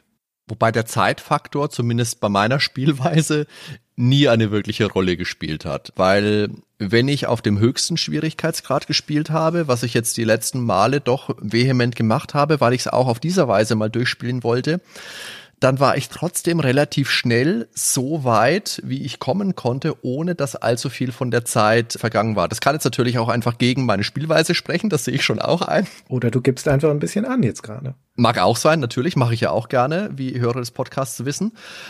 Aber ich habe zwar auch herausgefunden, dass wenn man besonders gute Spielweise irgendwie in den Tag legt, was heißt herausgefunden, ich habe es gelesen, dann bekommt man auch von einer Sagengestalt Unterstützung von der Mann Mantlo. Das ist eine Meerjungfrau, die dann durch ihre Magie die Dauer der Nacht verlängern kann. Und da ist sich Muriel Tramit dann treu geblieben, die ist wenigstens mal barbusig. Ja, treu geblieben oder hat die ersten Ansätze schon von ihrem späteren Werk da sehen lassen. Aber gut, also ne, wir sind in der Nacht auf dieser Plantage, die Fackel brennt und was ist jetzt zu tun? Also in meinem Spiel, so wie ich es gespielt habe, ging es eigentlich immer darum, dass ich mir Ansehen erarbeitet habe, damit ich wieder mehr Sklaven rekrutieren kann. Wenn man anfangs an den Hütten anklopft, da wollen nur wenige mitkommen. Die wollen dann schon einen Beweis dafür haben, dass man auch tätig ist und etwas hinbekommt. Das heißt, man kann Felder anstecken, man kann Häuser abfackeln, nachdem man es aufgebrochen hat. Also das ist ja alles in einzelnen Spielbildschirmen, wo man verschiedene Optionen hat, was man tun kann. Oder auch wenn man gegen die verschiedenen Bediensteten kämpft. Du musst vielleicht noch dazu sagen, dass dann jedes Mal die Ansicht wechselt, wenn du beispielsweise Sklaven rekrutieren möchtest. Dass du dir einen Punkt auf der Karte aussuchst, hingehst und dann Enter drückst und dann wechselt die Ansicht von dieser Draufsicht. Genau, man sieht dann also am Bild, dass diese Strohhütten zeigt, bei Nacht, in denen die Sklaven wohnen. Und man kann da im Prinzip dann so von Hütte zu Hütte gehen und jeweils anklopfen. Dann steckt immer ein Einwohner, also ein Sklave, seinen Kopf raus, spricht für alle Bewohner der Hütte. Also den kannst du letztendlich fragen, hey, machst du mit bei der Revolte? Heute geht's los, ne? Heute stecken wir hier alles an. Und dann sagt er ja oder nein. Genau. Wovon hängt das ab? Aus meiner Spielerfahrung heraus hängt es davon ab, dass ich, wenn ich es hinbekomme, Felder abzufackeln oder auch Kämpfe gewinne, dann bekomme ich Ansehen dazu und kann dann anschließend, wenn ich wieder bei den Sklavenhäusern vorbeischaue, mehr Leute von mir überzeugen. Und je mehr Leute ich dann wiederum mit dabei habe, umso stärker bin ich dann auch, wenn ich wieder in den jeweiligen Kampfbildschirm komme und kann da dann wiederum auch stärkere Gegner besiegen. Die bekommen wir ja schon in der Anleitung erzählt, was das für verschiedene Charaktere sind, wie stark die auch jeweils sind. Die haben unterschiedliche Stärkepunkte. Und ich muss aber dabei immer aufpassen, dass ich nicht zu viel Aufmerksamkeit errege. Dieses Gleichgewicht, das ich da halten muss, dass ich nicht zu viel Aufmerksamkeit errege, aber auch gleichzeitig eine Rekrutierung hinbekomme. Das ist so das, was meine Spielerfahrung ausgemacht hat. Also man achtet schon auf diese verschiedenen Elemente, also die verschiedenen Anzeigen in dem Spiel, die einem klar machen, wie stark man jetzt in irgendeine Richtung tendiert und das dann jeweils wiederum auszugleichen, um dann eben nach und nach die Leute zu rekrutieren. Das kommt ein bisschen auf den Schwierigkeitsgrad an. Bei dem leichtesten Schwierigkeitsgrad, der ist wirklich sehr leicht. Da kann man eigentlich loslaufen mit einer Handvoll Sklaven, geht direkt zu ein, zwei Gegnern und holt sich dann über die Street Credibility, die man da bekommt, dann noch ein paar Anhänger mit dazu und geht dann direkt zum Oberboss und kann den direkt besiegen. Und wenn man den Plantagenbesitzer besiegt, dann ist das Spiel als Siegbedingung auch direkt schon vorbei. Das Ganze fühlt sich dadurch, dass es tatsächlich ein ziemlich kurzer Durchlauf ist. Also es ist eher so, man geht rein, man versucht etwas, man versucht den Ausgleich hinzubekommen, man scheitert. Wenn man scheitert, wird man von den Wachhunden angegriffen. Da kann Hardy wahrscheinlich noch ein bisschen detaillierter erzählen, hat, glaube ich, noch viel mehr Kämpfe damit gemacht. Er wird ja ständig erwischt. Man kann sich das, glaube ich, ein bisschen vorstellen mit der Metapher einer Gefängnisausbruchsimulation, wenn man so möchte. Also auch da, du bist in diesem abgezirkelten Bereich eigentlich gefangen auf dieser Plantage. Da patrouillieren die Wachen, in diesem Fall sind es die Wachhunde, und man versucht erstmal Gefolgschaft aufzubauen, indem man so von Zelle zu Zelle geht, halt in diesem Fall von Hütte zu Hütte und Ziel ist der Ausbruch quasi hier rauszukommen. In dem Fall, was ist denn das Ziel eigentlich von uns hier? Was passiert denn im Rahmen dieses Aufstands? Die Siegbedingungen, es gibt zwei mögliche. Entweder besiege ich den Plantagenbesitzer im direkten Duell und das ist in dem Fall ein Pistolenduell, so ich die Pistole habe, die ich im schweren Modus auch erstmal irgendwo herbekommen muss. Und mir persönlich ist nicht klar geworden, ob dieses Pistolenduell im Gegensatz zu der Kampfsequenz, zu der wir später bestimmt nochmal kommen, mhm. auch etwas ist, wo ich selber Einfluss nehmen kann oder ob das Spiel das berechnet aufgrund meiner Kampfstärke, die ich gesammelt habe. Ich habe zwar Bildknöpfe gedrückt, aber ich hatte nicht den Eindruck, dass es irgendeinen Einfluss hatte. Nein, das ist keine interaktive Szene. Die andere Siegbedingung, die hängt vom jeweiligen Plantagenbesitzer ab. Da gibt's ja zwei verschiedene. Einmal den Arnaud de Ronan und da gibt's noch den Gilles de la Pomarey. Und bei beiden hängt das ein bisschen unterschiedlich ab. Du musst bei beiden alle Wachhunde töten beim einen musst du dann möglichst viele Gefolgschaften sammeln, beim anderen musst du möglichst viel abfackeln. Und dafür wäre es auch wieder hilfreich, die Anleitung zu kennen, damit du weißt, okay, das ist der Boss, bei dem muss ich diese Siegbedingung erfüllen. Ja, ansonsten ist es tatsächlich ein reines Rätselraten. Also es ist möglich, dass man das mit Brute Force macht, wenn man ausreichend Zeit und Geduld und Schmerzunempfinden hat, weil das Spiel an sich nicht wirklich lange ist, dieser Durchlauf. Wir sind auf diesem einen Screen und wir sind auch tatsächlich relativ schnell in den einzelnen Hütten, bei den einzelnen Häusern, bei den einzelnen Gegnern und bekommen da diese einzelnen Bildschirme auch abgearbeitet, was meistens auch immer sehr, sehr kurze Sequenzen sind. Entweder wir haben da nur zwei, drei Buttons, auf die wir drücken können, oder wir sind in einen Kampf verwickelt. Und der Kampf, der ist dann auch sehr kurz. Ein kurzer Faustkampf oder wenn wir eine Waffe haben mit der Waffe. Wie muss ich mir das vorstellen, so ein Kampf? Beschreib mal. Es gibt ja die verschiedenen Versionen. Die Ursprungsversion, die Amiga-Version sieht da auch hier im Kampf mit Abstand am hübschesten aus und ist auch am ausgefeiltesten. Aber ganz generell ist es so, dass sich da zwei Menschen gegenüberstehen. Egal, ob man im Vorfeld einen Mann oder eine Frau ausgewählt hat, es steht da immer ein Mann. Das ist etwas antiklimaktisch von der Abbildung. Und dann kämpft man eben gegen den Gegenüber. Wie in einem Fighting Game letztendlich, ne? Ganz genau wie in einem Fighting Game. Dazu muss man auch wissen, mit welchen Knöpfen man das macht. Also zumindest mal jetzt in der Emulation war es dann der Nummernblock. Und da gibt es dann ein relativ rudimentäres Kampfsystem. Man kann blocken, man kann angreifen, man kann hoch, mittel, tief angreifen und blocken und nach links, rechts laufen. Und da kommt es natürlich schon sehr stark darauf an, wie viel Stärke man mitbringt, wie stark der Gegner ist. Und das ist schon ein Reaktionsspiel. Wenn man die Amiga-Version mal eine Weile gespielt hat, ist es wirklich schöne Pixelgrafik, stilistisch wirklich sicher gemacht, satte Farben und die Figuren sehen auch schön aus. Und die DOS-Version, das ist natürlich noch eine frühe Zeit jetzt für DOS. Ich habe mich mal eine Weile hingesetzt und mal durchgezählt. Die hat zwei Farben. In dieser Sequenz, ja. In dieser Sequenz. Das ist rot und grün und noch etwas schwarz. Ich habe erst gedacht, ich brauche vielleicht so eine alte 3D-Brille und dann kommt dann irgendwas raus, aber das ist einfach nur dann die Farbpalette, die dann in der Auswahl damals zur Verfügung stand. Das war eben sehr, sehr limitiert, die Umsetzung ist ja eigentlich eine EGA-Palette und in den anderen Bildschirmen wird es auch besser eingesetzt. Bei diesem Kampfbildschirm, was ja ein neues Modul ist, das quasi geladen wird vom Spiel, ist es absolut haarsträubend, wie beschissen das aussieht. Und vor allen Dingen, wenn man es vergleicht mit der Amiga-Version, weil diese Szene ist wirklich hübsch. Das ist bei Nacht im Mondschein ein Kampf an einem Seerosensee, wo im Vordergrund das Wasser ist mit dem Frosch und diesen Seerosenblättern und die beiden Kämpfer, die da aufeinander zulaufen, spiegeln sich im Wasser. Also wirklich bildhübsch. Absolut. Wenn halt die Umsetzung nicht so grauenhaft wäre, weil selbst dass die Amiga-Version wesentlich, wesentlich besser ausschaut, da bin ich voll bei euch. Aber das lässt sich so grauenhaft steuern. Wobei es vom Prinzip, so vom Nummernblock hat sich das ja spielen lassen wie diese Fechtduelle bei Pirates Gold. Also es hat mich direkt dran erinnert. Das Problem war, hier bin ich immer zum Erfolg gekommen, wenn ich einfach nur auf die sieben drauf gehämmert habe. Und die Sache ist auch, wenn du nur einen Screenshot anschaust, so ist das ja häufig mal bei diesen Blender-Spielen, schaut super aus. Denkst du dir einfach nur, die Spiegelung, die du gerade erwähnt hast, Christiane, schaut bombig aus. Die Echse, die zuguckt, der Ochsenfrosch, der da zuguckt. Das ist wirklich ganz, ganz toll. Nur spielerisch überzeugt das einfach nicht. Und wenig überraschend ist dabei auch, dass die Spieldesignerin, also Muriel Trami, selbst diesen Teilaspekt des Spiels als den schwächsten einschätzt. Kann ich gut nachvollziehen. Okay, also wir schleichen uns durch diese Plantage, bauen unsere Gefolgschaft aus, brechen in Häuser ein oder setzen sie in Flammen, fackeln die Felder ab, also stiften Unruhe auf der Plantage, während wir gleichzeitig also auch in sie vordringen sozusagen. Denn da sind ja diese Hunde im Weg. Sag mal, wie war das mit den Hunden für euch? Wie seid ihr denn mit denen fertig geworden? In der DOS-Version habe ich die Geschwindigkeit schön nach unten gedreht. okay, keine authentische Erfahrung. Ich weiß nicht, wie die authentische Erfahrung ist. Wenn ich das Spiel mit DOS-Box starte, ist es auf jeden Fall zu schnell. Ja, das ist natürlich heutzutage zu schnell. Das runterzudrehen ist schon richtig, damit man es in der vernünftige Spielgeschwindigkeit bekommt. Aber wenn man die Amiga-Version spielt, zum Beispiel auch in der Emulation, da ist die Geschwindigkeit ja so, wie sie sein soll.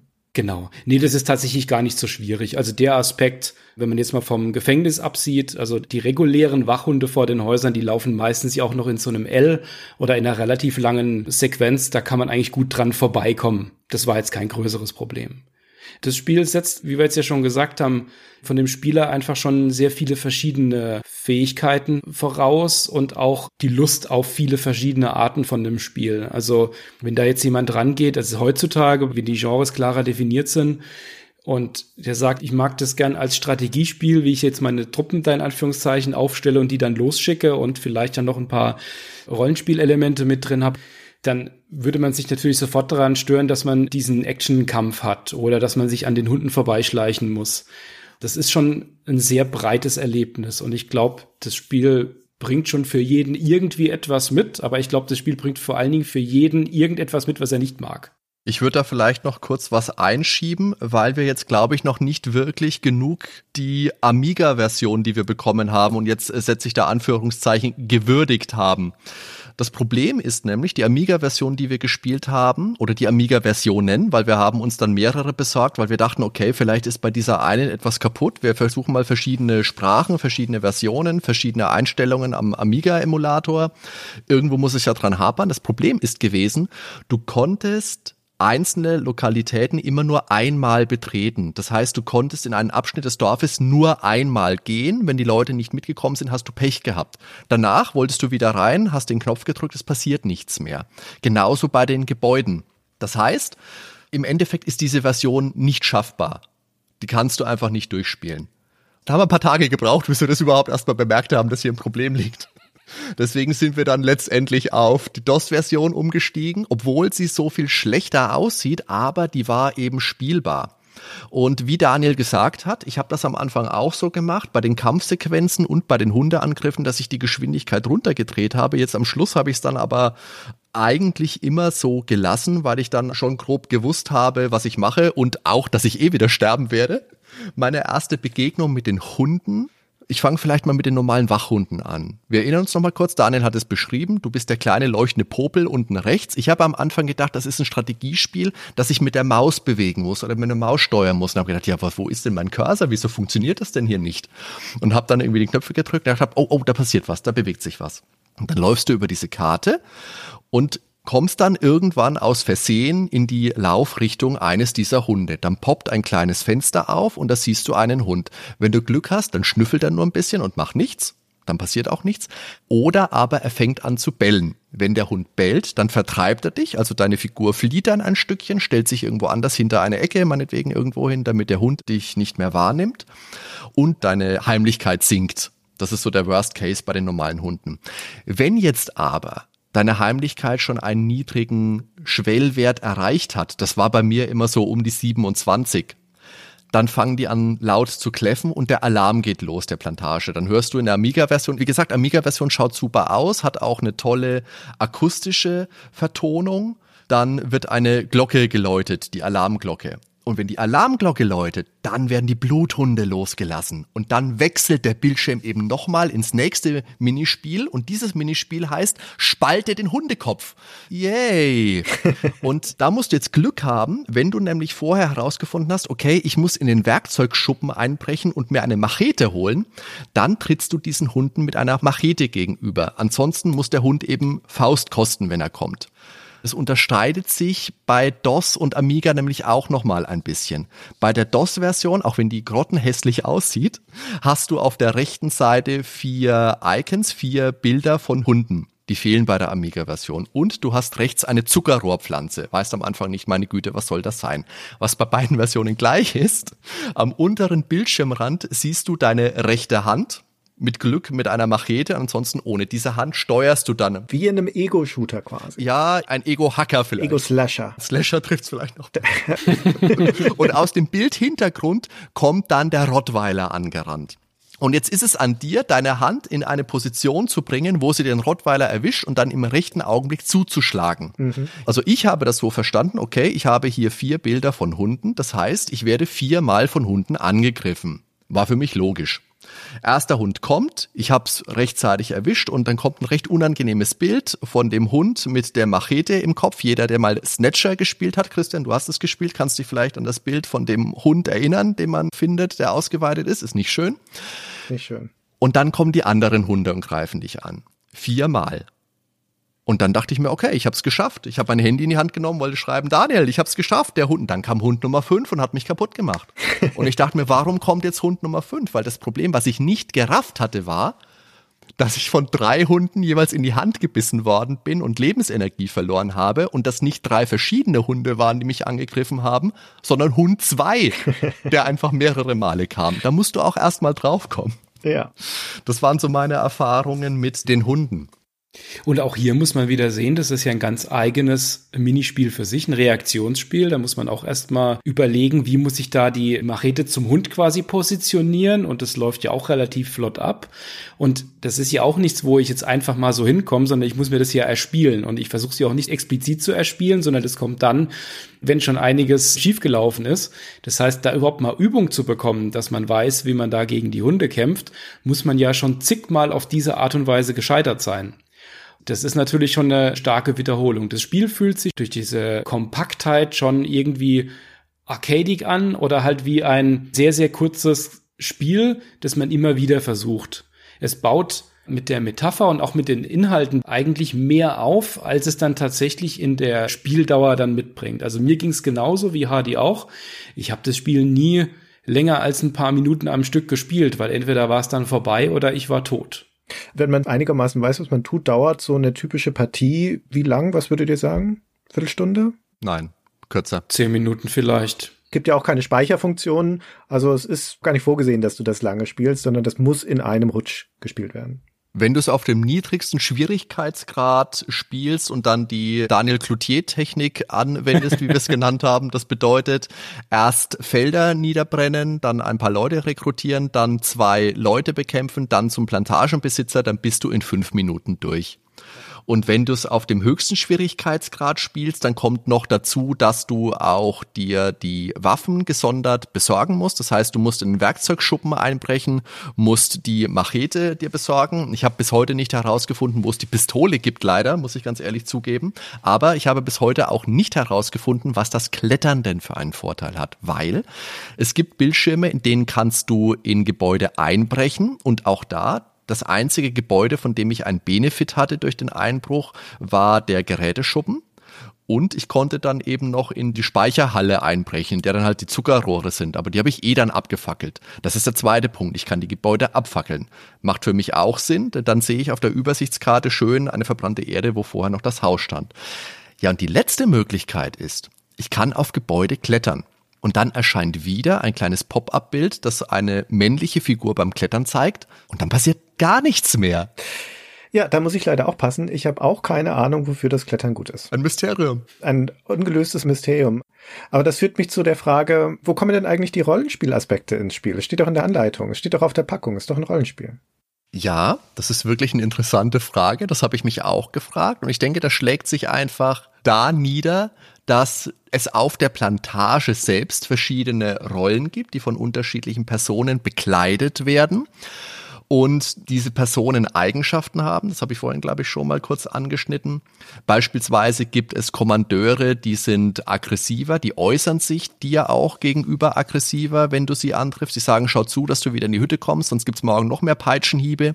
Es gibt aber auch welche, die sagen, komm, geh mal wieder zurück. Morgen wird's nicht so anstrengend, wie es heute war und eben dadurch, dass dein Charakter unterschiedliche Fähigkeiten hat. Und ich glaube ja, ich kann es jetzt nicht bestätigen, weil es ist vielleicht auch mehr Hoffnung als Glauben, dass die Eigenschaften wie beispielsweise Schlossknacken sich einfach darauf auswirken, wie auffällig mein Schlossknacken ist. Weil ich bin niemals in die Situation gekommen, entweder, dass ich ein Schloss nicht knacken konnte, weil meine Fähigkeit zu niedrig war oder dass ich ein Feld nicht abfackeln konnte, was ja Attribute sind, die ich für meine Charaktere festlegen kann oder die festgelegt sind, je nach Schwierigkeitsgrad. Genau, es gibt ja einige Charaktere, die haben extrem niedrige Attributwerte, was beispielsweise das Abfackeln von den Feldern angeht. Und auch mit denen funktioniert es jedes Mal. Ich würde auch mutmaßen, ohne dass ich es jetzt reverse engineert habe, dass es dann dann auch einfach auf die Aufmerksamkeit dann draufschlägt, als die Auffälligkeit. Ich glaube tatsächlich aber auch, dass man hier Punkte implementieren wollte in das Spiel und letztendlich nicht wirklich so 100 Prozent umgesetzt hat. Ich hoffe, dass ich jetzt zu dem halben Punkt, Christian, den wir vorhin mit der Anleitung bekommen haben, vielleicht nochmal einen Viertelpunkt dazu bekommen kann, weil natürlich das erste, was man dann macht, wir haben Leute abgeklappert, wo kriegen wir Informationen her? Das zweite, was wir dann gemacht haben, ist, dass wir versucht haben, mit der Muriel Trami selber Kontakt herzustellen. Und das hat sich als bisschen schwierig herausgestellt, weil man erst natürlich erstmal gucken muss, okay, wie komme ich an die Dame ran, wie antwortet mir die überhaupt? Und das hat dann geklappt. So viel kann ich mich schon mal aus dem Fenster lehnen. Ich hätte gerne ein Audiogespräch mit ihr geführt, das ich dann vielleicht auch irgendwie hätte implementieren können. Ist aus diversen Punkten gescheitert. Der eine ist die Zeit, der andere ist die Sprache, weil die Muriel spricht nicht so gut Englisch. Mein Französisch ist auch Tremal. Aber wir konnten dann einen Mittelweg zumindest finden, dass ich ihr ein paar Fragen als E-Mail geschickt habe und die hat sie mir dann beantwortet. Und da hat sie dann eben auch gesagt, ja, es war mal vorgesehen, dass sie in dieses Spiel gerne ein Erfahrungspunktesystem eingebaut hätte. Also, dass man da ein bisschen einen Progress auch erreichen kann, dass man mit den Figuren auch aufleveln kann. Aber aus diversen Gründen ist es dann gescheitert. Letztendlich hat sie gesagt, es lag einfach daran, dass sie sich mit dem Spieldesign noch nicht so gut auskannte. Ist ja ihr zweites Spiel erst gewesen, muss man ja auch dazu sagen. Dafür ein übermäßig ambitioniertes. Und jetzt habe ich vorhin schon gesagt, was sie auch gesagt hat, der Fighting-Aspekt, den sieht sie am wenigsten gelungen. Was ihr dafür am besten gefällt am Spiel, ach Christian, sag du das doch mal. Was glaubst du denn, welchen Aspekt an diesem Spiel der Muriel Tramis am besten gefallen hat? Was meinst du? Meinst du auf der Ebene von einem Feature?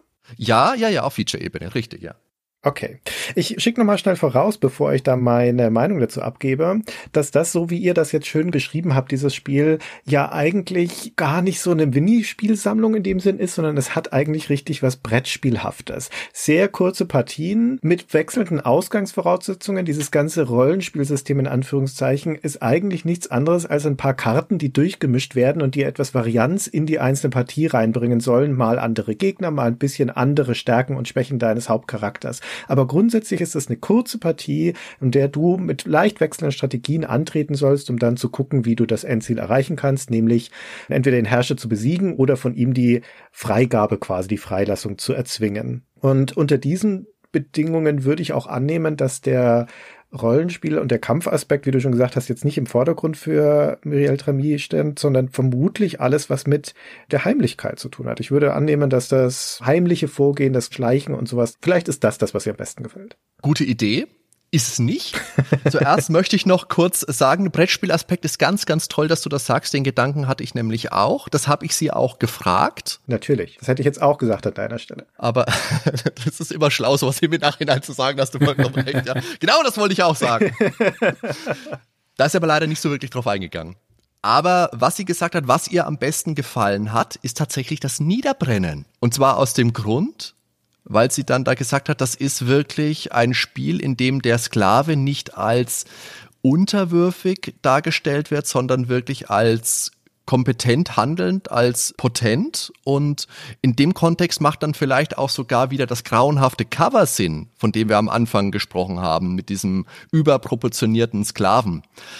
Aber sie hat wirklich gesagt, und jetzt möchte ich das kurz rezitieren in meinem grauenhaften Französisch, C'était très mal animé, mais symboliquement plaisant. Das heißt, grob übersetzt, das ist im Spiel nicht so dolle dargestellt, aber hat symbolisch eine ganz, ganz ordentliche Wucht. Mhm. Und das finde ich auch. Also tatsächlich das Anzünden per se ist relativ unspektakulär, aber die ganze Darstellung der Sklaven im Spiel, das ist tatsächlich für mich auch der ansprechendste Teil im Spiel. Nicht das Gameplay per se, sondern das, was es darstellt.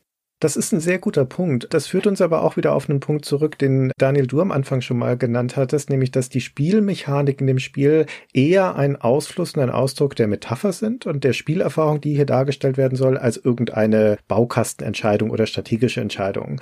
Und dazu gehören mit Sicherheit auch die Sequenzen, die Ausdruck von Stärke oder sogar von Gewaltanwendung sind, wie eben das Niederbrennen, wie aber auch das Kämpfen und das Besiegen von den Hunden, von den Gegnern und damit eben auch dieser, na, eine Revolte ist ja auch häufig was Gewalttätiges, also auch dieser Ausdruck der handelnden Person. Und auch des Rollentausches, der da stattfindet, von dem geknechteten, unterwürfigen, kleingehaltenen hin zu demjenigen, der jetzt den Spieß umdreht. Das Spiel ist aber, und das muss man auch mit dazu sagen, keine Power Fantasy.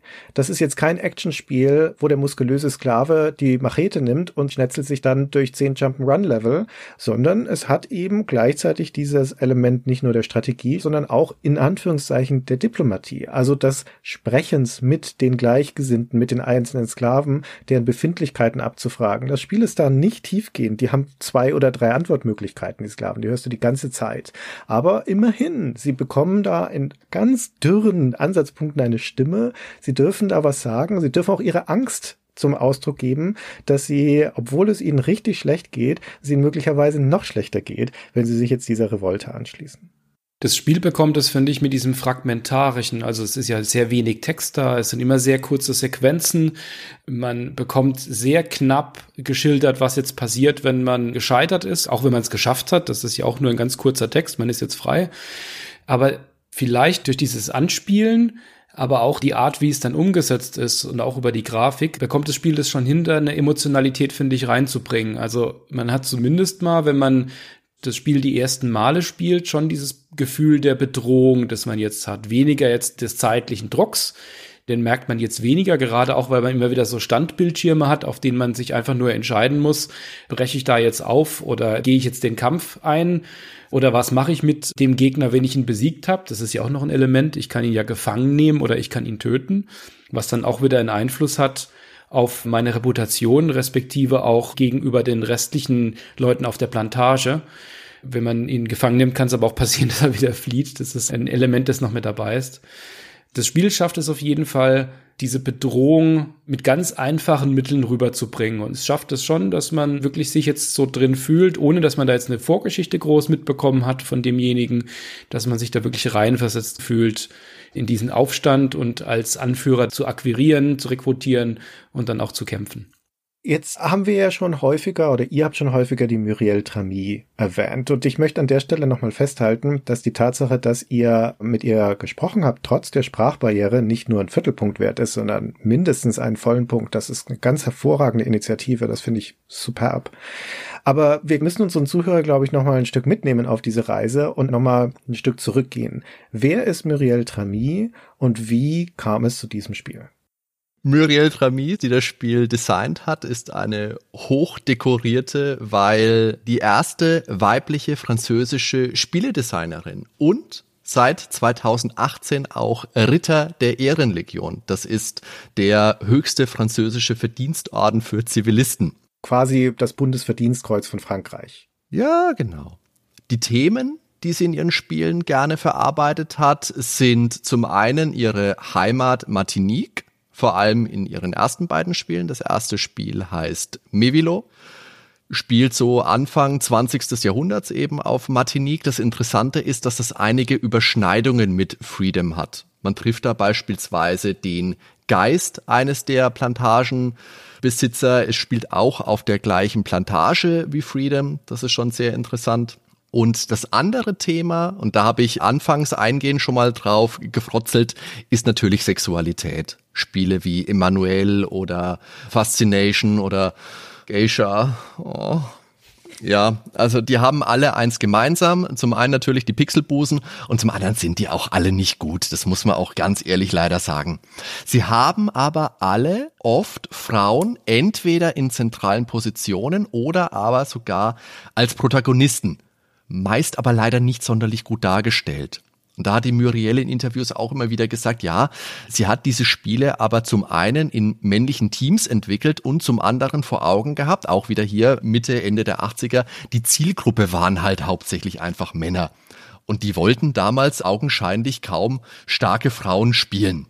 Jetzt ist die aber natürlich auch Co-Schöpferin der Goblins-Reihe, das hat Daniel vorhin ja auch schon mal erwähnt, mit dem Pierre Gelot, oder auch natürlich von Woodruff. Das dürfte so ziemlich ihr bekanntestes Spiel sein. Kleiner Fun Fact noch zu diesen sexy Spielen, die ich vorhin erwähnt habe. Die sind alle unter dem Tomahawk Label erschienen. Und das ist im Endeffekt auch Cocktail Vision. Nur haben sie eben einen anderen Namen verwendet, weil Cocktail Vision hat auch Lernsoftware gemacht. Und Lernsoftware war der Grund, warum Muriel Trami damals zu Cocktail Vision gewechselt ist. Die ist nämlich ursprünglich, und jetzt wird's interessant, die hat als Ingenieurin an Waffenprojekten gearbeitet, und zwar genauer an Militärdrohnen und wollte dann eher was Friedvolleres machen, hat Marketingausbildung gemacht und ist dann 1986 zu Cocktail Vision gekommen und hat dann an den Spielen gearbeitet. Und ihr Credo war so ein bisschen, sie wollte cineastische Einflüsse mit reinbringen, sie wollte Charaktere mit reinbringen, sie wollte Dialog mit reinbringen, sie wollte Intrige mit reinbringen. Und das ist interessanterweise eine Ähnlichkeit zu einem Mann, den habe ich jetzt auch schon mal angeschnitten vorhin, nämlich Hideo Koshima, weil zwei Parallelen, ihr kennt sie beide. Beide haben cineastische Einflüsse und beide bauen gerne Busen in ihre Spiele ein. Brauchst du gar nicht nach Japan gehen, da kannst du auch in Frankreich bleiben und David Cage zum Beispiel nehmen, der ja noch die Gemeinsamkeit hat mit Muriel Tramy, dass er auch ausgezeichnet wurde mit dem Orden der Ehrenlegion und zwar vor ihr. Da war der zweite, der das bekommen hat. Okay, gut, das ist jetzt eine Information, die ich nicht hätte mit einbringen können. der erste übrigens war Yves Guillemot, der Gründer und Geschäftsführer von Ubisoft. Kannst du Wikipedia jetzt mal zumachen, bitte, Christian? Das nimmt dir eh keiner ab. Vielen Dank. Aber es war ein guter Versuch. Das weiß man doch. Ich bitte euch. Natürlich, wenn Christian Schmidt heißt, weiß man das. Sie wird auch, und ich mag ja solche Vergleiche, die Roberta Williams Frankreichs genannt. Ich finde es schauderhaft, diese Vergleiche, schauderhaft. Das ist eine sehr amerikanische Perspektive darauf. Und man muss noch dazu sagen, dass gerade wenn man auch zu ihr recherchiert im Internet, die Muriel Tremy ist eine Persönlichkeit der Spielebranche, die aus Gründen, die du schon gut ausgeführt hast, Hardy, aber wo wir noch ein bisschen vertiefen können, jemand, der gerade so eine Art Wiederentdeckung erfährt, vor allem aus dem angelsächsischen, aus dem amerikanischen Raum, denn dort waren diese französischen Spiele quasi unbekannt. Es gibt einen unlängst erschienenen Artikel jetzt im September beim Internetblog The Icon, wo ein guter Case dafür aufgemacht wird, dass diese Muriel Tramy nicht nur die erste weibliche französische Spieledesignerin ist, sondern sogar die erste weibliche schwarze Spieledesignerin, denn das sollten wir nicht unterschlagen. Sie kommt von Martinique, man würde sagen, der kreolischen Kultur gehört sie an und ist also auch eine Nachfahrin von Schwarzen und ist also eine, nicht nur eine Frau in den 80ern in der Spielerbranche, sondern auch noch eine schwarze Frau in den 80ern in der Spielerbranche, was sehr ungewöhnlich ist, was tatsächlich aber im Kontext von Cocktail Vision, wo sie da war, nicht so ungewöhnlich war, weil es offensichtlich eine relativ diverse und offene Firmenkultur war. Wir haben auch erstaunlich unglaublich viele Frauen dort gearbeitet, nicht nur in so typischen Grafikerrollen, sondern als Spieldesignerinnen. Ja, und auch unterschiedliche Nationen. Ja, genau. Also jetzt auch nicht nur Franzosen und Martinique ist ja Teil von Frankreich. Und du hast jetzt auch schon ihre Hintergründe so angesprochen. Das ist tatsächlich auch ein Grund gewesen. Ich habe ja schon gesagt, dass Cocktail Vision Lernsoftware gemacht hat zur Geschichte Frankreichs und sie wollte eben die Geschichte ihrer Heimat eben von Martinique durch ihre Spiele auch mit einbringen. Sie hat auch richtige Lernsoftware gemacht, also La Bosse de Mat oder die Adi-Spiele. Das ist, würde ich sagen, insgesamt ihr bekanntestes Produkt. Nicht unbedingt bei uns Hardcore-Spielern, da hast du vollkommen recht, Woodruff oder die Goblin-Spieler, aber der Bestseller waren die Adi und Adibu Lernsoftware-Reihe, die für Cocktail Vision enorm erfolgreich war.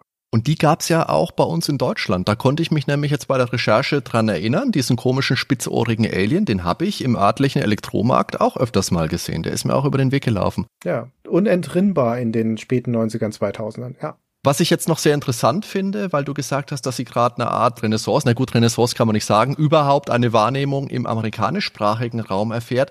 Sie hat ja 2018 ein Kickstarter für ein Remake ihres ersten Spiels gestartet, für Mevilo.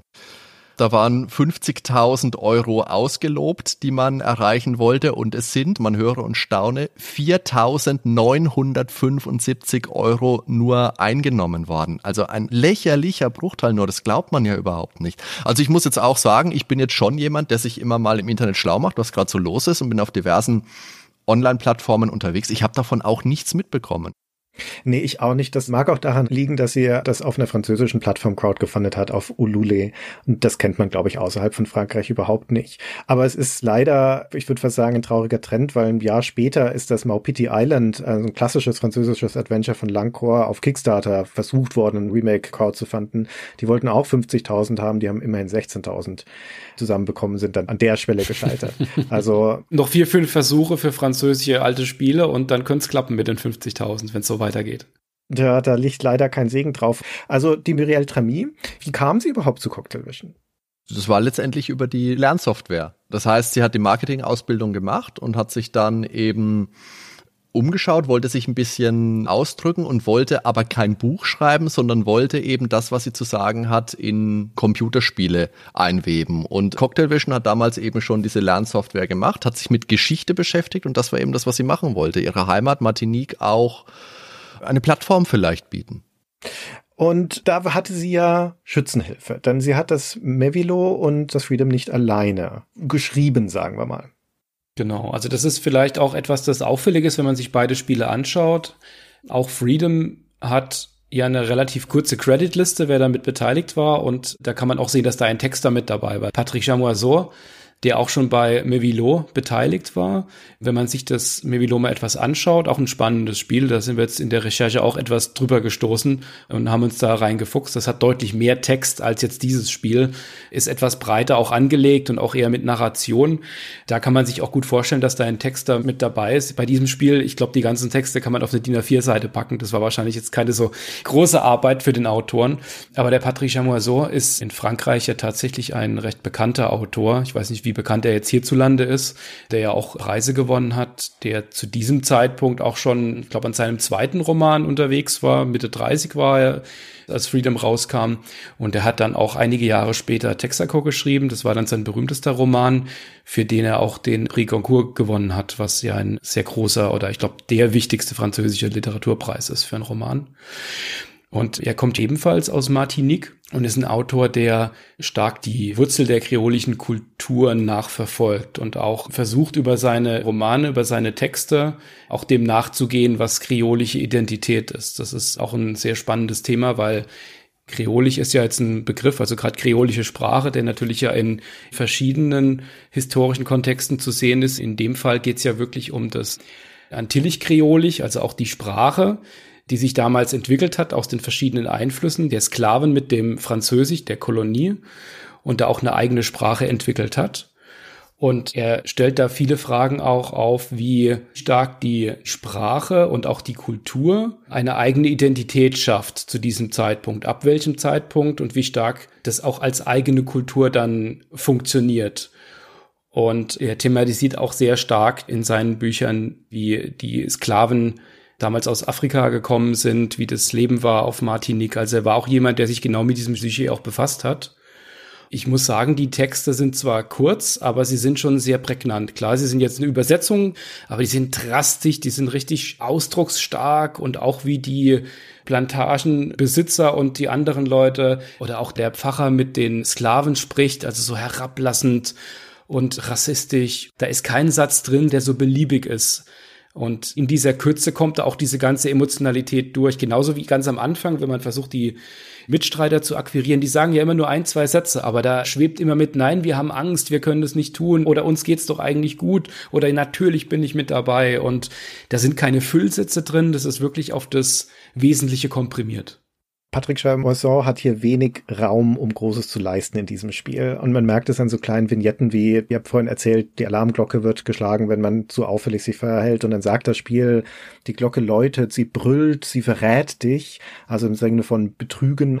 Und das ist eine dürre Zeile. Da hätte auch genauso stehen können, die Alarmglocke klingelt. Aber so ein bisschen Poesie, metaphernhafte Sprache wird da versucht mit reinzubringen. Und das ist der Chamoisson. Und wir müssen nochmal festhalten, das ist ein gefeierter Literat in Frankreich, schon in einem Subgenre, aber ist ja auch Mitbegründer dieser Kreolité-Literaturbewegung oder generell kulturellen Bewegung. Und das hier ist eines seiner quasi Frühwerke. Natürlich insbesondere das Mervillot, was das viel wichtigere Werk ist von den beiden, auch von der Qualität, würde ich jetzt sagen. Aber sein Roman, für den er ausgezeichnet wurde, das Texaco, das kam 1992. Und hier sind wir ja fünf Jahre vorher. Und die Muriel Tramy und der Patrick Chamoisson sind einfach Kindheitsfreunde. Die kennen sich noch von ihrer Zeit aus Martinique. Und deswegen hat sie ihn dann quasi angerufen und gesagt, hey, hast du nicht Lust, hier in diesem neuen Medium mir zu helfen, da einen Ausdruck zu finden und unsere gemeinsame Passion, unsere gemeinsame Vision, nämlich diese Identität und die Geschichte von Martinique zu verarbeiten, das auch in diesem Medium zu versuchen. Der Chamasson ist ja nicht nur ein Romanautor, der hat ja auch Theaterstücke und andere Texte und Medien bespielt und eben auch das Computerspiel. Wenn du dir aber anschaust, seine Biografie, seine Zusammenfassung, seine Werke, da taucht das nie auf. Und das ist eine Unterlassungssünde, finde ich, weil das Thematische von seinem Werk, das schlägt sich hier schon voll nieder. Er hatte ja auch schon bei dem Vorgänger, bei dem Mivilo, da hatte er wahrscheinlich einfach noch mehr Zeit. hat er sowieso schon mehr Texte beigesteuert.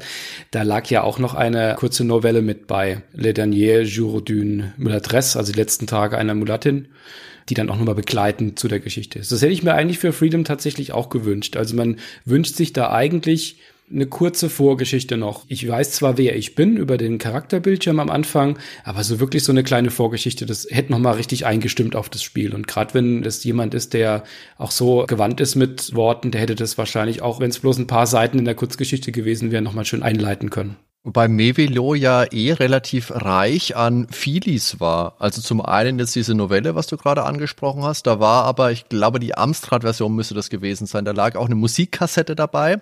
Das waren alle Versionen. In allen Versionen, okay. Hm. Und dass du die wirklich in deinen Kassettenrekorder gelegt hast und dann mit Musik noch untermalt worden bist. Von einer Band aus Martinique. Genau, ist heutzutage auch eine der Lieblingsbands von der Muriel. Und dann lag auch noch ein Rezept bei für Kalalu, einem kreolischen Eintopf. Und ich finde ja, Rezepte als Packungsbeilage, das hat sich ja leider nicht durchgesetzt. Und das ist schade, weil Ultima Brot wäre der Renner gewesen und San Andreas Kaffee mag ja auch jeder. Ja, aber nur wenn er heiß ist.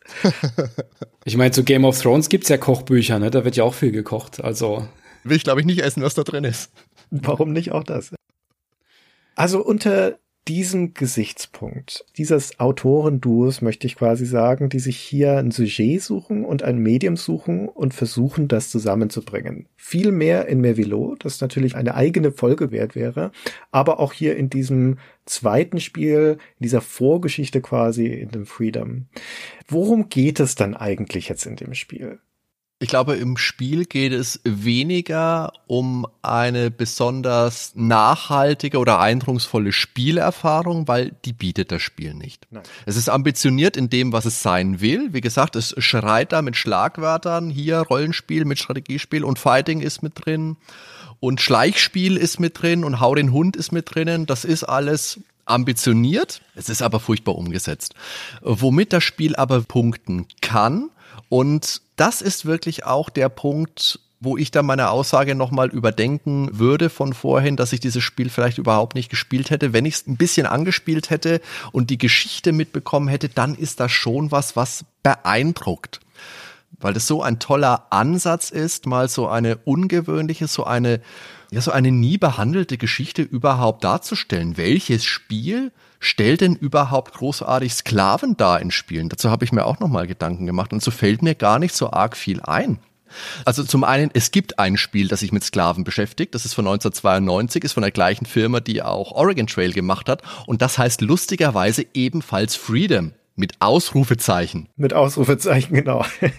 auch ein super interessantes Spiel, das man auch mal besprechen könnte. Auch ein interessantes Spiel ihr lacht, nachdem ich gehört habe, wir schauen uns Freedom an, habe ich mir erst das angeschaut. Ein Glück habe ich dann noch mal in die Mail von Christian reingeschaut.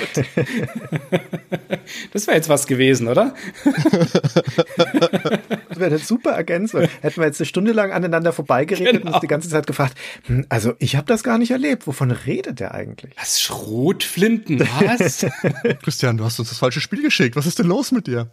Das Problem bei diesem Freedom wieder mit Ausrufezeichen ist aber, dass das den Spagat nicht so gut schafft. Diesem Spiel ist dann vorgeworfen, dass es rassistische Stereotypen jetzt zum einen durch optische Darstellung, zum anderen durch die Darstellung der Sprache, die gesprochen wird, also da wird Dialekt quasi in Lautschrift dargestellt, das setzt es einfach zu unkritisch um. Und das haben die Schüler in Amerika in den Schulen vorgesetzt bekommen. Viele konnten damit nicht wirklich umgehen, haben andere gehänselt.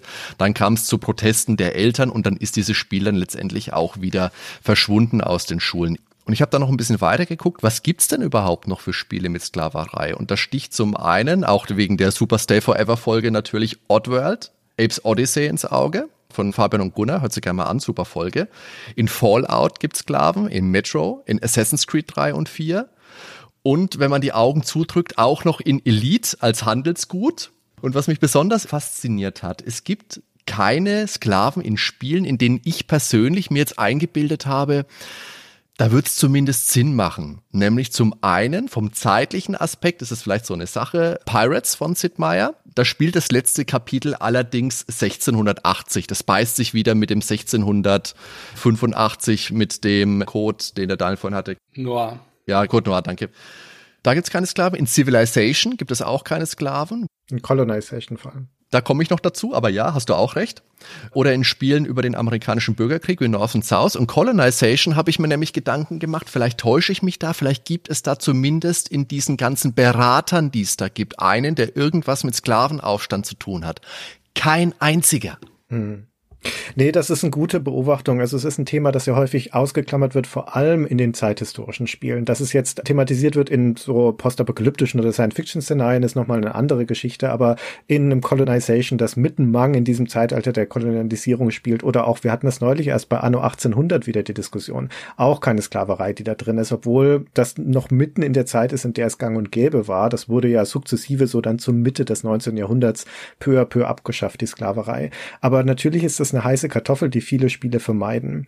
Und dass es hier relativ früh in der Spielegeschichte ein Spiel gibt, das sich damit auseinandersetzt, ist schon bedeutsam. Also ihr habt ja auch am Anfang gesagt, es gibt zumindest die eine oder andere Auseinandersetzung, Schrägstrich Wiederentdeckung des Spiels heutzutage, dann häufig unter diesem Gesichtspunkt. Es gibt einen ganz guten und relativ langen Artikel auf einem Blog namens The Obscuratory von Phil Salvador von 2015, der feiert das Spiel nachgerade. Also der ist begeistert davon, nicht spielmechanisch, da sagt er sehr dürftig, aber weil es ein thematisch bedeutsamer Beitrag zum Diskurs über die Sklaverei sei in einem Medium, in dem das ungewöhnlich ist und dass es dem Thema damit also quasi Sichtbarkeit verschafft, dass es eine Auseinandersetzung einfordert mit dem Thema, mit dieser geschichtlichen Tatsache einfach dadurch, dass das Spiel existiert. Ich kann das nachvollziehen. Ich finde es trotzdem grenzwertig, sein Enthusiasmus darüber und seine Übersteigerung, weil erstens das Spiel trivialisiert oder reduziert die Sklaverei und diese Revolte schon auch sehr krass. Ja, es ist sehr dürftig in seiner Kontextualisierung. Es lässt ja auch vollkommen frei die Frage, was passiert denn eigentlich danach, nach dieser Nacht? wenn die den Plantagenbesitzer ermordet haben. Sind sie immer noch auf Martinique. Ich glaube nicht, dass das ein gutes Leben für diese revoltierenden Sklaven danach sein wird. Das vermutlich ein eher kurzes. Das bleibt ja dann auch einfach offen. Also das verkürzt auch wieder den Blick auf dieses Spiel, weil meiner Meinung nach ist das nicht das zentrale Thema des Spiels, sondern es ist das, was wir vorhin schon angerissen haben über diese Zusammenarbeit mit dem Patrick Chamasson. Es ist eher eine Frage der Identität. Ich bin da schon deiner Meinung. Ich sehe das ganz genauso. Wenn der Aufstand vorbei ist im Morgengrauen, ist der Sklave einfach dran. Martinique ist eine kleine Insel, die kommen nicht weit. Ich denke aber auch, das ist überhaupt nicht das zentrale Thema dieses Spiels. Wie geht's weiter? Sondern es geht mehr um den Weg zum Ziel. Es geht darum, dass der Sklave hier als kompetent handelnd dargestellt wird. Es geht nicht darum, was letztendlich aus ihm wird, sondern es geht einfach um dieses momentane Aufbegehren, um diese momentane potente Situation, in der er sich befindet.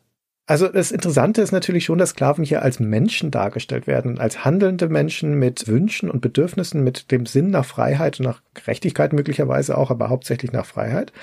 Und das ist relevant. Die Tatsache, dass ein Schlaglicht auf dieses historische Unrecht gerichtet wird, ist extrem relevant. Aber es ist ja alles im Kontext von spezifisch dieser Kultur von Martinique und dieser Geschichte von Martinique. Und das ist, glaube ich, noch das Mitentscheidendere daran. Wir haben uns vorhin gewundert, warum da eine Hibiskusblüte im Interface ist und ein Schmetterling im Interface ist oder eine Trommel. Aber diese symbolische Sprache, das hat nichts mit der Thematik der Sklaverei zu tun. Das hat mit der Thematik der Kreolität zu tun und der Identität von den Einwohnern von Martinique. Und der Tatsache, dass auch die modernen Einwohner von Martinique sich immer noch mit dieser Geschichte tragen, immer noch laborieren daran. Und das ist ein Versuch, ja, also ein historisches Schlaglicht auf diese Situation zu richten, auf die Herkunft quasi und das zu verbinden mit dieser kreolischen Identität. Auch mit der Tatsache, dass hier Medizinmänner und Schamanen vorkommen, dass diese Göttin vorkommt, die also fischen aus den Legenden, aus diesem kulturellen Unterbau von den Kreolen und den Einwohnern von Martinique. Und das versucht Freedom auf seine ganz simple, einfache Art und Weise, auf seine sehr dürre Art und Weise, aber trotzdem darzustellen. Das ist ihm wichtig. Auch so Dinge, die man fast nebenbei quasi spielmechanisch mitbekommt, wie die Tatsache, wie so eine Sklavenplantage eigentlich funktioniert. Also was es da für Rollen gibt, die ja dann als Gegenspieler auftreten und die Kasten der Sklaven, die ihr vorhin beschrieben habt. Das ist quasi beiläufig, aber das ist zumindest so einen ganz leichten Hinweis, den man hier noch bekommt darauf, wie der historische Kontext da aussah. Wie gesagt, das ist alles sehr dünn. Aber nichtsdestotrotz, das war meine Einschätzung nach der Versuch, der hier gestartet wurde.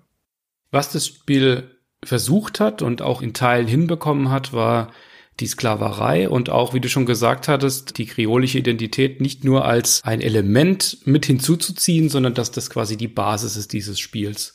Und darüber wirkt es auch darüber, wie stark dieser Ansatz eingeflossen ist in das ganze Spiel, in das Design, in die einzelnen Versatzstücke, in das, was das Spiel erzählt, Dadurch wirkt es sehr erwachsen, also auch gerade für die Zeit. Also ein Spiel, das ein ernstes Thema behandelt und es macht keine Witzchen an keiner Stelle. Es ist auch nicht allzu palpig. Es ist zwar drastisch, aber das versucht schon etwas darzustellen, was möglichst realitätsnah ist. Zumindest mal ist es so das Spielempfinden.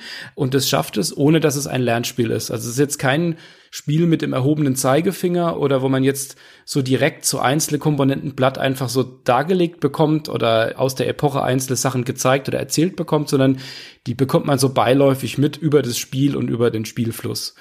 Ich glaube, das ist auch das, weswegen das Spiel heute in der Rückschau häufig so gut wegkommt, ist tatsächlich, dass es das insgesamt geschafft hat, auch wenn natürlich die ganzen spielerischen Elemente sehr dünn sind.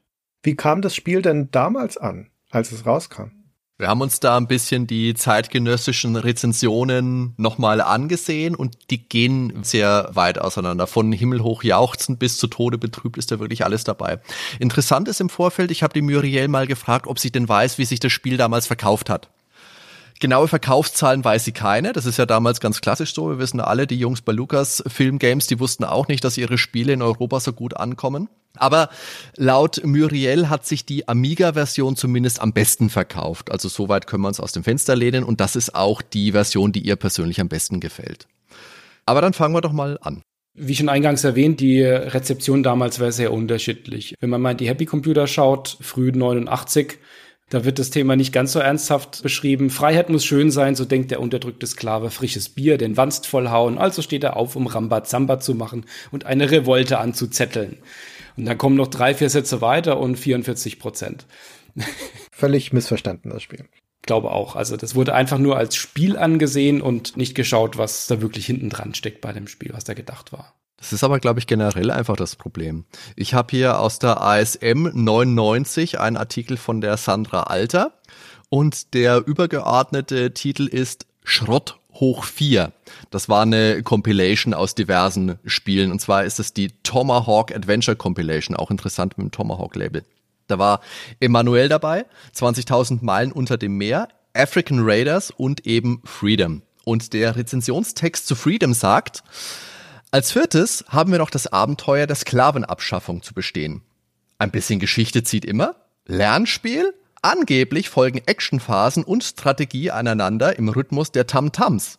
Und das Einzige, was ich mit dieser Compilation noch tun werde, die Disketten im Rhythmus der Tam-Tams zurück in deren einfallsloses Gehäuse verstauen. Und sie gibt dann drei von insgesamt zwölf Punkten, die die ASM immer vergeben hat. Interessant dabei möchte ich noch anmerken, das Spiel zeigt ja eine Trommel an, und verwendet auch immer mal wieder Trommelmusik. Die haben wir natürlich im Podcast auch mal eingebaut. Vielleicht hier.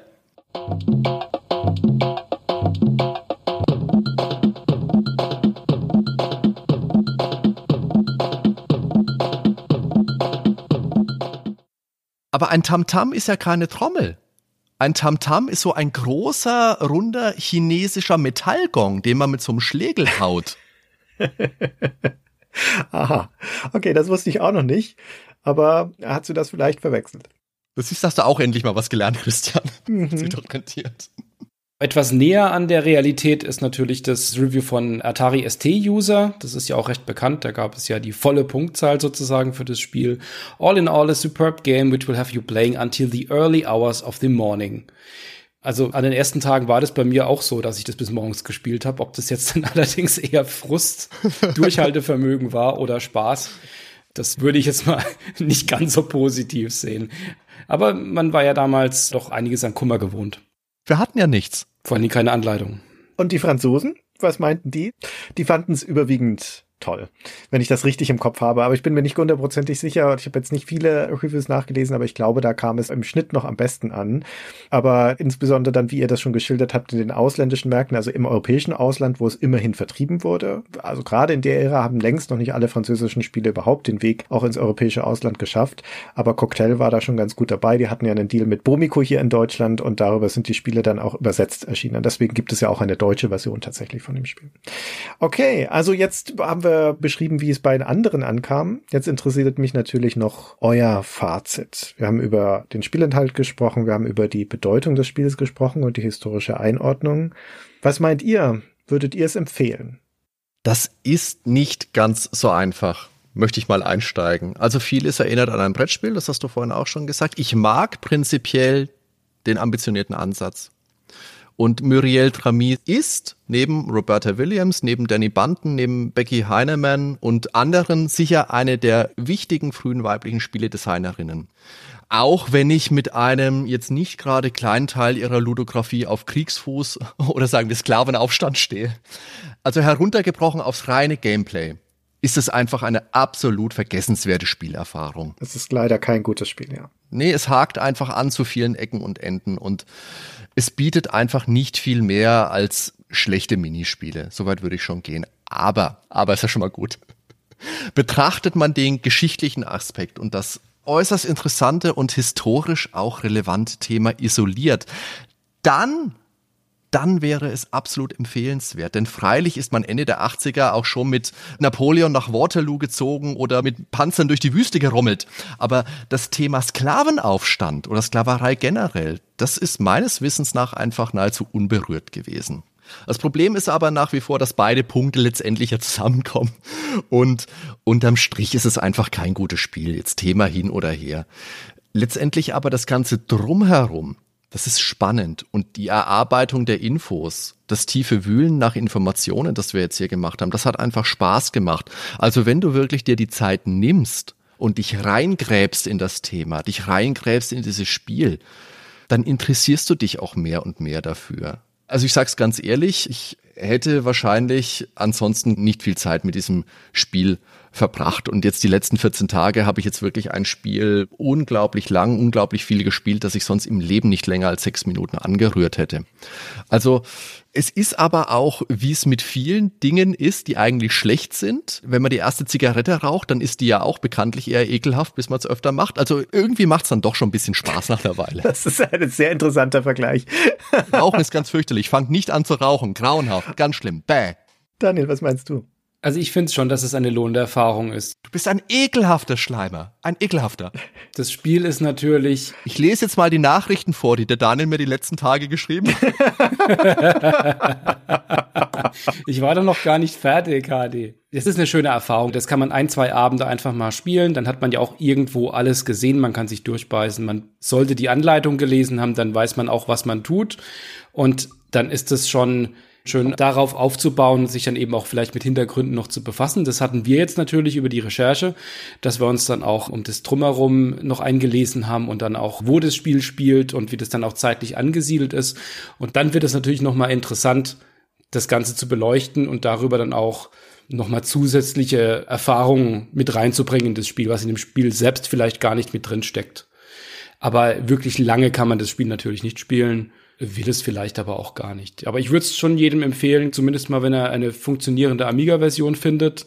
Gut möglich, dass das ein Emulator-Problem ist. Ich habe keinen echten Amiga hier. Dann hat man auch was fürs Auge. Das ist ein guter Punkt, da würde ich mich auch anschließen. Das Spiel kann ein Ausgangspunkt sein für eine weitere Beschäftigung mit dem Thema. Man fällt da tatsächlich so ein bisschen in ein Loch, wenn man da weiter recherchiert. Ich möchte noch dazu sagen, es geht ja hier nicht nur um Sklaverei, es geht ja spezifisch um französische Sklaverei. Meistens beschäftigen wir uns thematisch ja mit amerikanischer Sklaverei oder vielleicht spanischer und die französische ist nochmal da ein Unterpunkt, der seltener behandelt wird.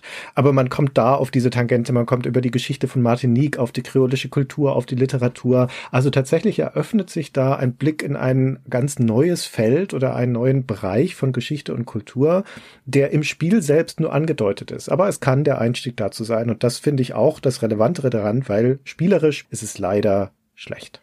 Da müssen wir uns, glaube ich, drauf einigen, ja.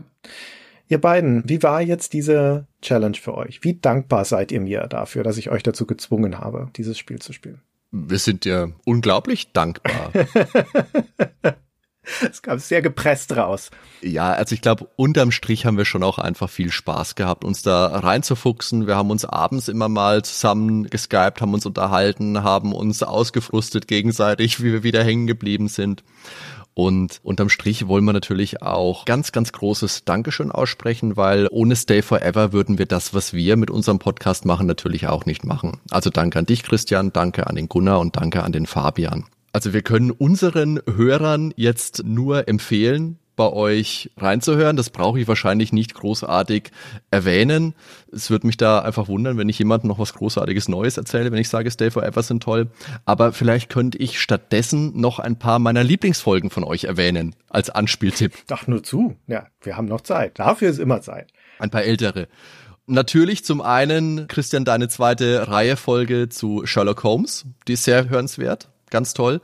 Mir gefällt auch die Syndicate-Folge mit Gunnar in der Bettenburg. auch meisterhaft. Natürlich die Episode zur Nordrand-Trilogie. So heißt das doch, Christian, oder? So heißt es, genau. So heißt das. Hat nie anders gehießen. Und ja, komm, eins noch, die Star Fox-Episode, weil Star Fox ein tolles Spiel mit genialer Musik ist und die erste Folge mit Fabian. Super dann möchte ich an dieser Stelle hier auch nochmal sagen, dass ich mich riesig freue über dieses Gespräch, das wir gerade hatten. Ihr habt mich sehr beeindruckt mit der Recherchetiefe und mit der Energie, die ihr da reingesteckt habt. Also ich würde sagen, die Challenge ist voll bewältigt. Ich würde natürlich aber das finale Urteil den Hörern unserer beiden Podcasts überlassen. Was meint ihr dazu? Wie haben sich Hardy und Daniel geschlagen in der Challenge? Und ich empfehle an der Stelle auch nochmal euren Podcast, Nerdwelten, den Nerdwelten Podcast zu finden, überall dort, wo es Podcasts Podcasts gibt oder auf www.nerdweltenpodcast.com, ein Wort. Und ihr habt, wie gesagt, auch schon einen reichlichen Katalog von Folgen, wo ihr euch mit Retro-Spielen und Themen drumherum beschäftigt. Vielen Dank euch beiden für dieses Gespräch. Vielen Dank euch fürs Zuhören bei der Stay Forever Challenge. Wenn es da draußen andere Podcasts gibt, die jetzt zugehört haben und dachten, ah, wir würden auch gerne mal die Stay Forever Challenge machen, dann meldet euch bei uns bei Stay Forever und dann gucken wir mal, ob wir euch als nächstes in der Challenge hören. Ihr habt die Latte hochgelegt, ihr beiden. Vielen Dank dafür. Wir haben zu danken. Dankeschön, Christian. Bis dann. Tschüss. Ciao. Ciao.